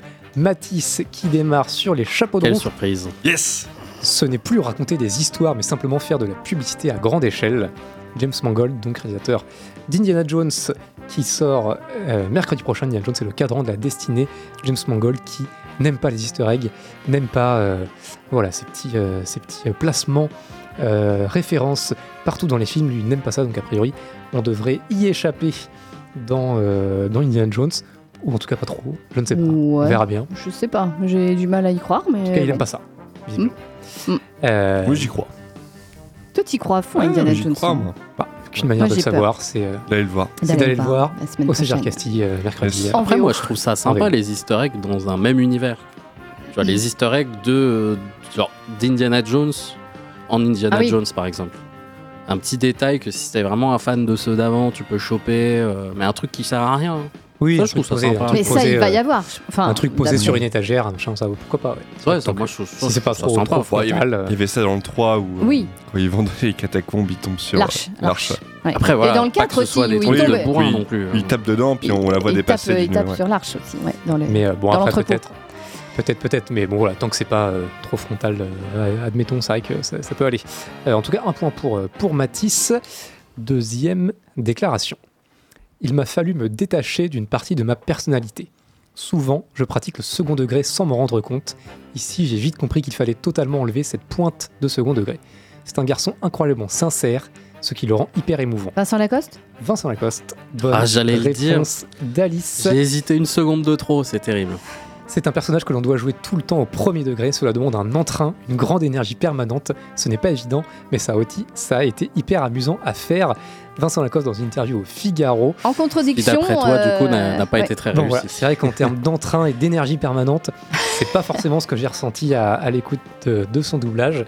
Mais, euh, mais bon, a priori, il a trouvé ça très amusant à faire. Bon, En même temps, c'est vrai que, bon, entrain et énergie permanente, Vincent Lacoste, c'est pas, oui. bon, c'est pas à lui que je pense. c'est pas forcément effectivement à lui qu'on pense. Et je, euh, pense, euh, je, pense autant à Jimo que, que à lui, quoi. ouais, c'est ça. Après, peut-être qu'intérieurement, lui, il est, il est à fond. hein. Ah ouais, sûrement. Euh, ça se trouve, au fond de lui, il est, il est complètement au taquet. Juste, ça, ça ne, ça, ne- ça ne- Transparaît ça ne pas. transparaît pas, quoi. Ça ne se transmet pas. Mais bon, en tout cas, ça fait un point pour Alice, un point pour Matisse. Prochaine déclaration. PH était un de mes amis. Vous savez, c'est une très petite communauté. Je connais PH depuis 25 ans et qu'il soit mort tragiquement de cette manière est presque impossible à comprendre pour moi. James Cameron. Cameron Ah James Cameron, Ouais. Matisse a dégainé. En premier, James Cameron qui parle de Paul-Henri Narjolet, Eh qui oui. était le pilote du Titan, ce, ce sous-marin euh, a priori un petit peu trop C'était pas lui le pilote, hein, le français là. Il pilotait pas. hein. Euh, ou en tout cas. Mais il euh, était parmi partie, les- parmi l'équipe. cinq, ouais. Oui. pas pilote, mais en tout cas, en tout cas Paul-Henri Narjolet qui faisait partie des, de l'équipage ouais. de ce sous-marin qui, euh, qui donc aurait implosé Mm. en tentant de, de rejoindre le, le Titanic que, et que James Cameron donc, connaissait depuis de longues années tout au long de, de ses travaux justement sur les fonds marins. Euh, James Grand Cameron, spécialiste du Titanic, ouais. grand spécialiste du Titanic, effectivement, qui permet, euh, James Cameron en tout cas permet à Matisse d'avoir un deuxième point. Prochaine déclaration. Je pense que pour la première fois, nous avons fait un réel pas en avant pour que cela se produise. Je pense même que cela pourrait arriver dès les prochains Cranston. Oscars en 2024. ou Tom ceux Cruise. d'après en Ah, 2025. non, Ah, Chad, oui. euh, c'est- ah, bah, je vais pas le dire. Chad, Pas son nom. Chad, Ah, euh, Chad machin. là, Chad des skis. Chad- Chad Chad Van Wick. Chad Chad Van Wick. Chad des skis. Voilà, c'est ce qu'il a. Chad Stahelski. Ah, pff, Ouais, bon, j'ai fait Chad et Est-ce que, ski que- à la fin. est-ce que je l'accorde à Mathis? Est-ce que Bah, je l'accorde à Alice? Alice, Alice. Ah, J'ai dit Chad en premier. Ah, Non, je point pense partagé Sinon, point pour personne. Ouais, on annule. Hein. On annule Le point, vous êtes incapable de prononcer un, un nom correctement. Bon, euh, c'est ce sont des choses qui Ah arrivent. hein. ouais, mais on l'avait quand même. Enfin, Mathis l'avait. Ouais, c'est compliqué. Stahelski que euh, que- qu'on a cité, que j'ai cité euh, dans l'émission Oh, à mais plusieurs reprises. Quentin, tu l'as dit en Eh premier, oui, Chad. mais c'est pas oui, mais facile. j'ai pas dit c'était ski. Bah, tu peux, le, tu peux le donner à Quentin. Allez, Quentin. Comme ça, j'aurai un point. Oui, Merci, chacun Mathis. un point. Allez, soyons, soyons généreux. Un Soyons go. pour, euh, équitables. Voilà. Pour Quentin, un point pour Alice, deux points pour Matisse. Euh, Chad Stahelski, donc réalisateur de John Wick, euh, qui, euh, qui donc évoquait le fait d'avoir, on en a parlé tout à l'heure, un Oscar de la meilleure cascade prochainement, éventuellement en tout cas. L'Académie, a priori, il le dit, est d'accord avec nous. Reste à savoir comment faire ça concrètement. Comment sélectionne-t-on la meilleure cascade? À qui donne-t-on? Sur quels critères? Tom Voilà, Cruise. Il se pose, il se pose des questions. Tom Euh, la Cruise. réponse étant potentiellement Tom Cruise, effectivement. Pourquoi se prendre la tête Euh, Un point pour Quentin, donc un point pour Alice, deux points pour Mathis. Prochaine déclaration. Je viens d'un milieu pauvre et j'ai très vite eu conscience du système de classe et de la xénophobie. Je voulais en parler, l'intégrer dans le film, sans pour autant délivrer un message. Je m'en suis servi pour donner un background à cette histoire d'amour. Paul Mescal. Non. Pas Paul Non, Mescal, non, non. non. John, Réalisateur de- Sto- euh, d'Élémentaire. S- Snow, la Stall. euh, Ah, c'est le réel Mince, d'élément. Bah, euh, merde. celui-là. Ah non, moi j'ai pas son nom. Ah non, faut le nom. Oui, faut le Le réel élémentaire qu'on a, qu'on a cité, que j'ai cité Oui, bah, dans cette Mathis émission a dit John du coup. hein. John, également, euh, mais il s'appelle pas John, non, Merde. Jeff. non plus. Euh... Réalisateur du voyage Serge. d'Arlo. Merde. Ben oui, on n'a pas retenu. On est mauvais. Moi je suis nul en nom de toute façon. C'est pour ça que je suis nul à ce jeu. On n'a Comment- pas retenu. On n'a pas Euh, ses retenu, initiales on- sont PS. Pas post-scriptum, bien sûr. Ah, Paul. Peter. euh, Ah oui, Peter. Snow, Peter. euh, T'as t'as les bonnes lettres, hein, juste pas dans le bon ordre. C'est Peter? C'est Peter. No. Non, c'est. S. Peterson. Son. Son. ah. Ah. Euh, bon, là, j'ai presque envie de pas donner de point non plus. Oh, il bon, est dépité, bah. Mathis, Là, là, c'est mort, est ouais. Mathis il a fait tout le travail. Eh oui, mais il a pas, il a, il a pas terminé le travail. hein. Ouais, mais. Non, non, là, vous êtes, vous êtes, euh, vous êtes mauvais. Je, je ne donne pas de Oh points. là là, mais c'est la chaleur, ça. Peterson à première. Euh, pas de points. Euh, prochaine déclaration. J'ai vu John Wick 4 pendant le vol. Je pense que le film est dégoûtant. Oliver Stone. Au-delà de tout, Oliver Stone à Variety. Dégoûtant. Je ne sais pas ce que les gens ont dans la tête. Peut-être que je regardais G.I. Joe quand j'étais enfant, mais dans ce putain de film, Keanu Reeves tue genre 300, 400 personnes. Et en tant que vétéran de guerre, je dois vous dire qu'aucune de ces morts n'est crédible. Je sais que c'est un film, mais c'est devenu un jeu vidéo plus qu'un film. Oliver Stone à Variety Ah, merci Oliver. n'a pas du tout aimé John Wick 4. C'est très bien John Wick. 3 points pour Mathis, 1 point pour Alice, 1 point pour Quentin. J'enchaîne rapidement. Prochaine déclaration. Je ne souhaite pas être coincé dans une franchise. Je ne trouve pas ça intéressant, donc je refuse de participer à les perpétuer. Quand j'accepte un projet, c'est parce que j'y trouve un certain sens. Je ne veux pas faire de divertissement abrutissant. Tout le monde, le monde n'a pas besoin de Michael plus de Shannon. films comme ça. Ah On oui. est plongé dans la médiocrité à longueur de temps. Exact. Michael Shannon, bonne réponse de Mathis. Michael Shannon qui dit ça à Empire. Michael Shannon qui est actuellement à l'affiche dans Euh, The Flash Oui, effroyable, oui. de Andy Enfin, il est à l'affiche, on sait même pas vraiment s'il a réellement tourné pour le film parce que. il- En tout cas, il regrette. Oui, oui, bah, il- En tout cas, il regrette, c'est vrai, il le dit quand j'accepte un projet. C'est parce que j'y trouve un certain sens. Je ne veux pas plus de divertissement abrutissant. tu vois que le mec il fait euh, Tech Ah. Shelter et tout comme ça, qu'à côté il a The Flash. Ouais, mais ça. euh, Mais il a commencé dans Pearl Harbor de Michael Bay où il avait un second rôle euh, dans, dans Pearl Harbor, ouais. On le voit plus trop d'ailleurs, euh, Michael Shannon. hein, Il fait plus trop Oh, de films. Bah, je sais pas, il y a des acteurs comme il est ça. marrant, malgré tout. mais- Je cherche un projet intéressant. Oui. Mais là, je crois que c'était au, su- au sujet de Star Wars où on lui avait Ouais, ouais, il proposé avait, un il rôle. avait euh, refusé, euh, il avait Mm. refusé de jouer dans, dans les Star Wars. Alors à l'époque, a priori, ça tourne autour plus ou moins de Rogue One, euh, voire du début de, de la, nouvelle, la nouvelle trilogie. Ah ouais. Il n'a pas dit ouvertement quel, quel film, mais effectivement, on lui aurait proposé un rôle dans, dans un Star Wars qu'il a, qu'il a refusé. Euh, quatrième point pour Mathis, un point pour Quentin, un point pour Alice. Il ne me reste qu'une déclaration. Ouais, Mathis bon. a gagné d'office. Euh, je vous la propose. On cherche des gens qui sont capables de tout faire, des artistes capables de chanter, de danser, Mille de pieds. rapper, évidemment de jouer la comédie. Si vous sentez que vous avez les épaules pour remplir ces baskets-là, venez participer. Le casting commence maintenant pour tout l'été. Quelqu'un qui a déclaré ça euh, hier ou aujourd'hui même. Euh, on cherche des gens qui sont capables de tout faire, capables de chanter, danser, rapper et évidemment de jouer la comédie, puisque ça va être pour euh, adapter d'ici fin 2024 en spectacle musical un film, un film français.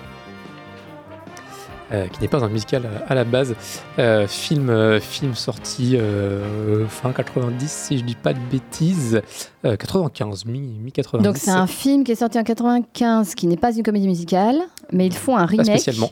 Euh, il va être adapté en spectacle Adapté en- musical qui va Ah. faire la tournée des Zéniths, euh, Zéniths de Ah, France. spectacle musical, un film qui va être. Euh, qui demande des acteurs capables de danser, rapper Euh, et jouer la comédie. Euh, film dans lequel il y 84. avait euh, La haine la haine. Ah oui Et alors du coup la réponse Kassovitz. Kassovitz. ouais. Mathieu bah Kassovitz. oui, bah non, oui. non, non, non, non, non, non, là je le donne à, à, à Quentin, c'est évident. Non, non, quand même. Euh, Donnons-le à Quentin. On est très gentil ce soir. Donnons-le Eh à, oui. à Quentin. Mathieu Kassovitz Bah, qui va du coup adapter d'ici fin 2024 la haine vrai, en spectacle vrai. musical C'est vrai que j'avais oublié le principe du. du- pour une du tournée des Zéniths de France. Je donne le nom du film. bon.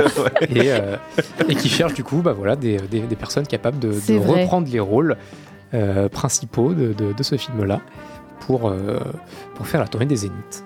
Drôle de projet. spectacle. Oui, alors là je suis très sceptique sur ça. hein.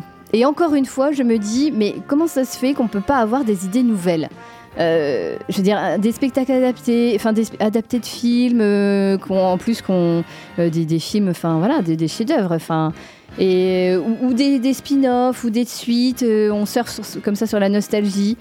Euh, je me dis autant euh, du côté français qu'américain, euh, je trouve ça un peu quand même décevant et, et voire même pathétique. Enfin, je, je sais pas ce que vous en pensez, mais. Ah, Après, peut-être qu'il veut, euh, je sais pas, remettre ça un peu au goût du jour avec euh, l'actualité. Mais c'est quoi l'intérêt derrière euh, Il y a toujours l'intérêt de passer voilà, d'un film après un Après là, c'est spectacle sur musical. complètement de- autre chose. C'est un spectacle musical. Oui. euh, donc, euh, donc après tout, pourquoi pas intéressant voilà, de, de passer d'un d'un médium à un autre. Après, oui, c'est. Et puis je pense que Kassovitz derrière, des- il va.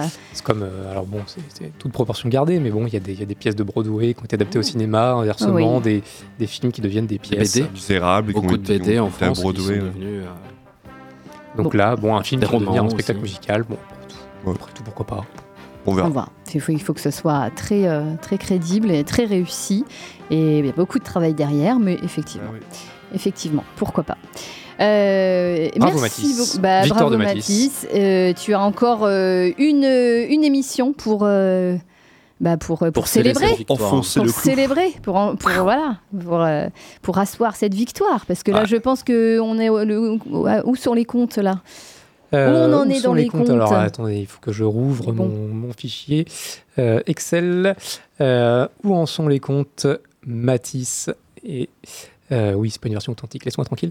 Euh, Matisse est à 84, deuxième Greg avec 63, Ah oui. troisième Alice sur le podium avec 45. Ah, je suis sur le podium quand même. Et bien à la, à la troisième position, la médaille de bronze. A priori, les classements ne devraient pas trop bouger sur, euh, sur ce podium, puisque ensuite, avec 29 points, on a Quentin. Voilà. Euh, Finalement. Bien.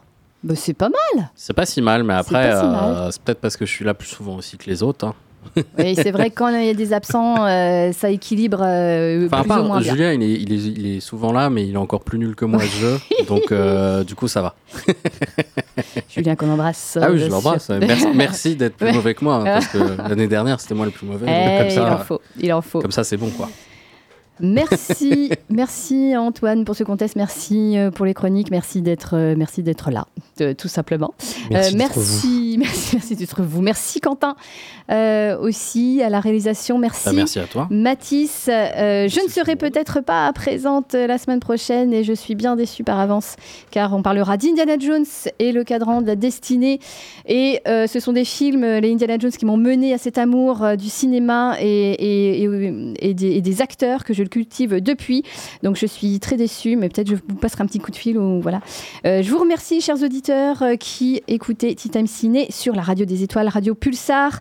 Euh, et à vous, mes compagnons chroniqueurs, vous avez une fonction essentielle, celle de rajeunir mon cœur. Alors merci beaucoup. C'est un bonheur de parler cinéma chaque dimanche avec vous. Je vous le dis, voilà, comme ça en direct, parce que si je ne suis pas là la semaine prochaine, voilà, je vous le dis ce soir. Merci beaucoup pour c'est cette beau. année encore euh, d'émissions de cinéma. toi. Et puis, euh, de toute façon, euh, l'année l'année prochaine, prochaine, ouais. évidemment. Ouais, hein. Sûr. Peut-être je vous passerai un petit coup de fil euh, pour parler d'Indiana Jones. En tout cas, il est 20h58. On vous laisse avec Atmosphère sur Radio Pulsar. Très bonne soirée à tous. À très vite. Des Bientôt. bisous. Des bisous.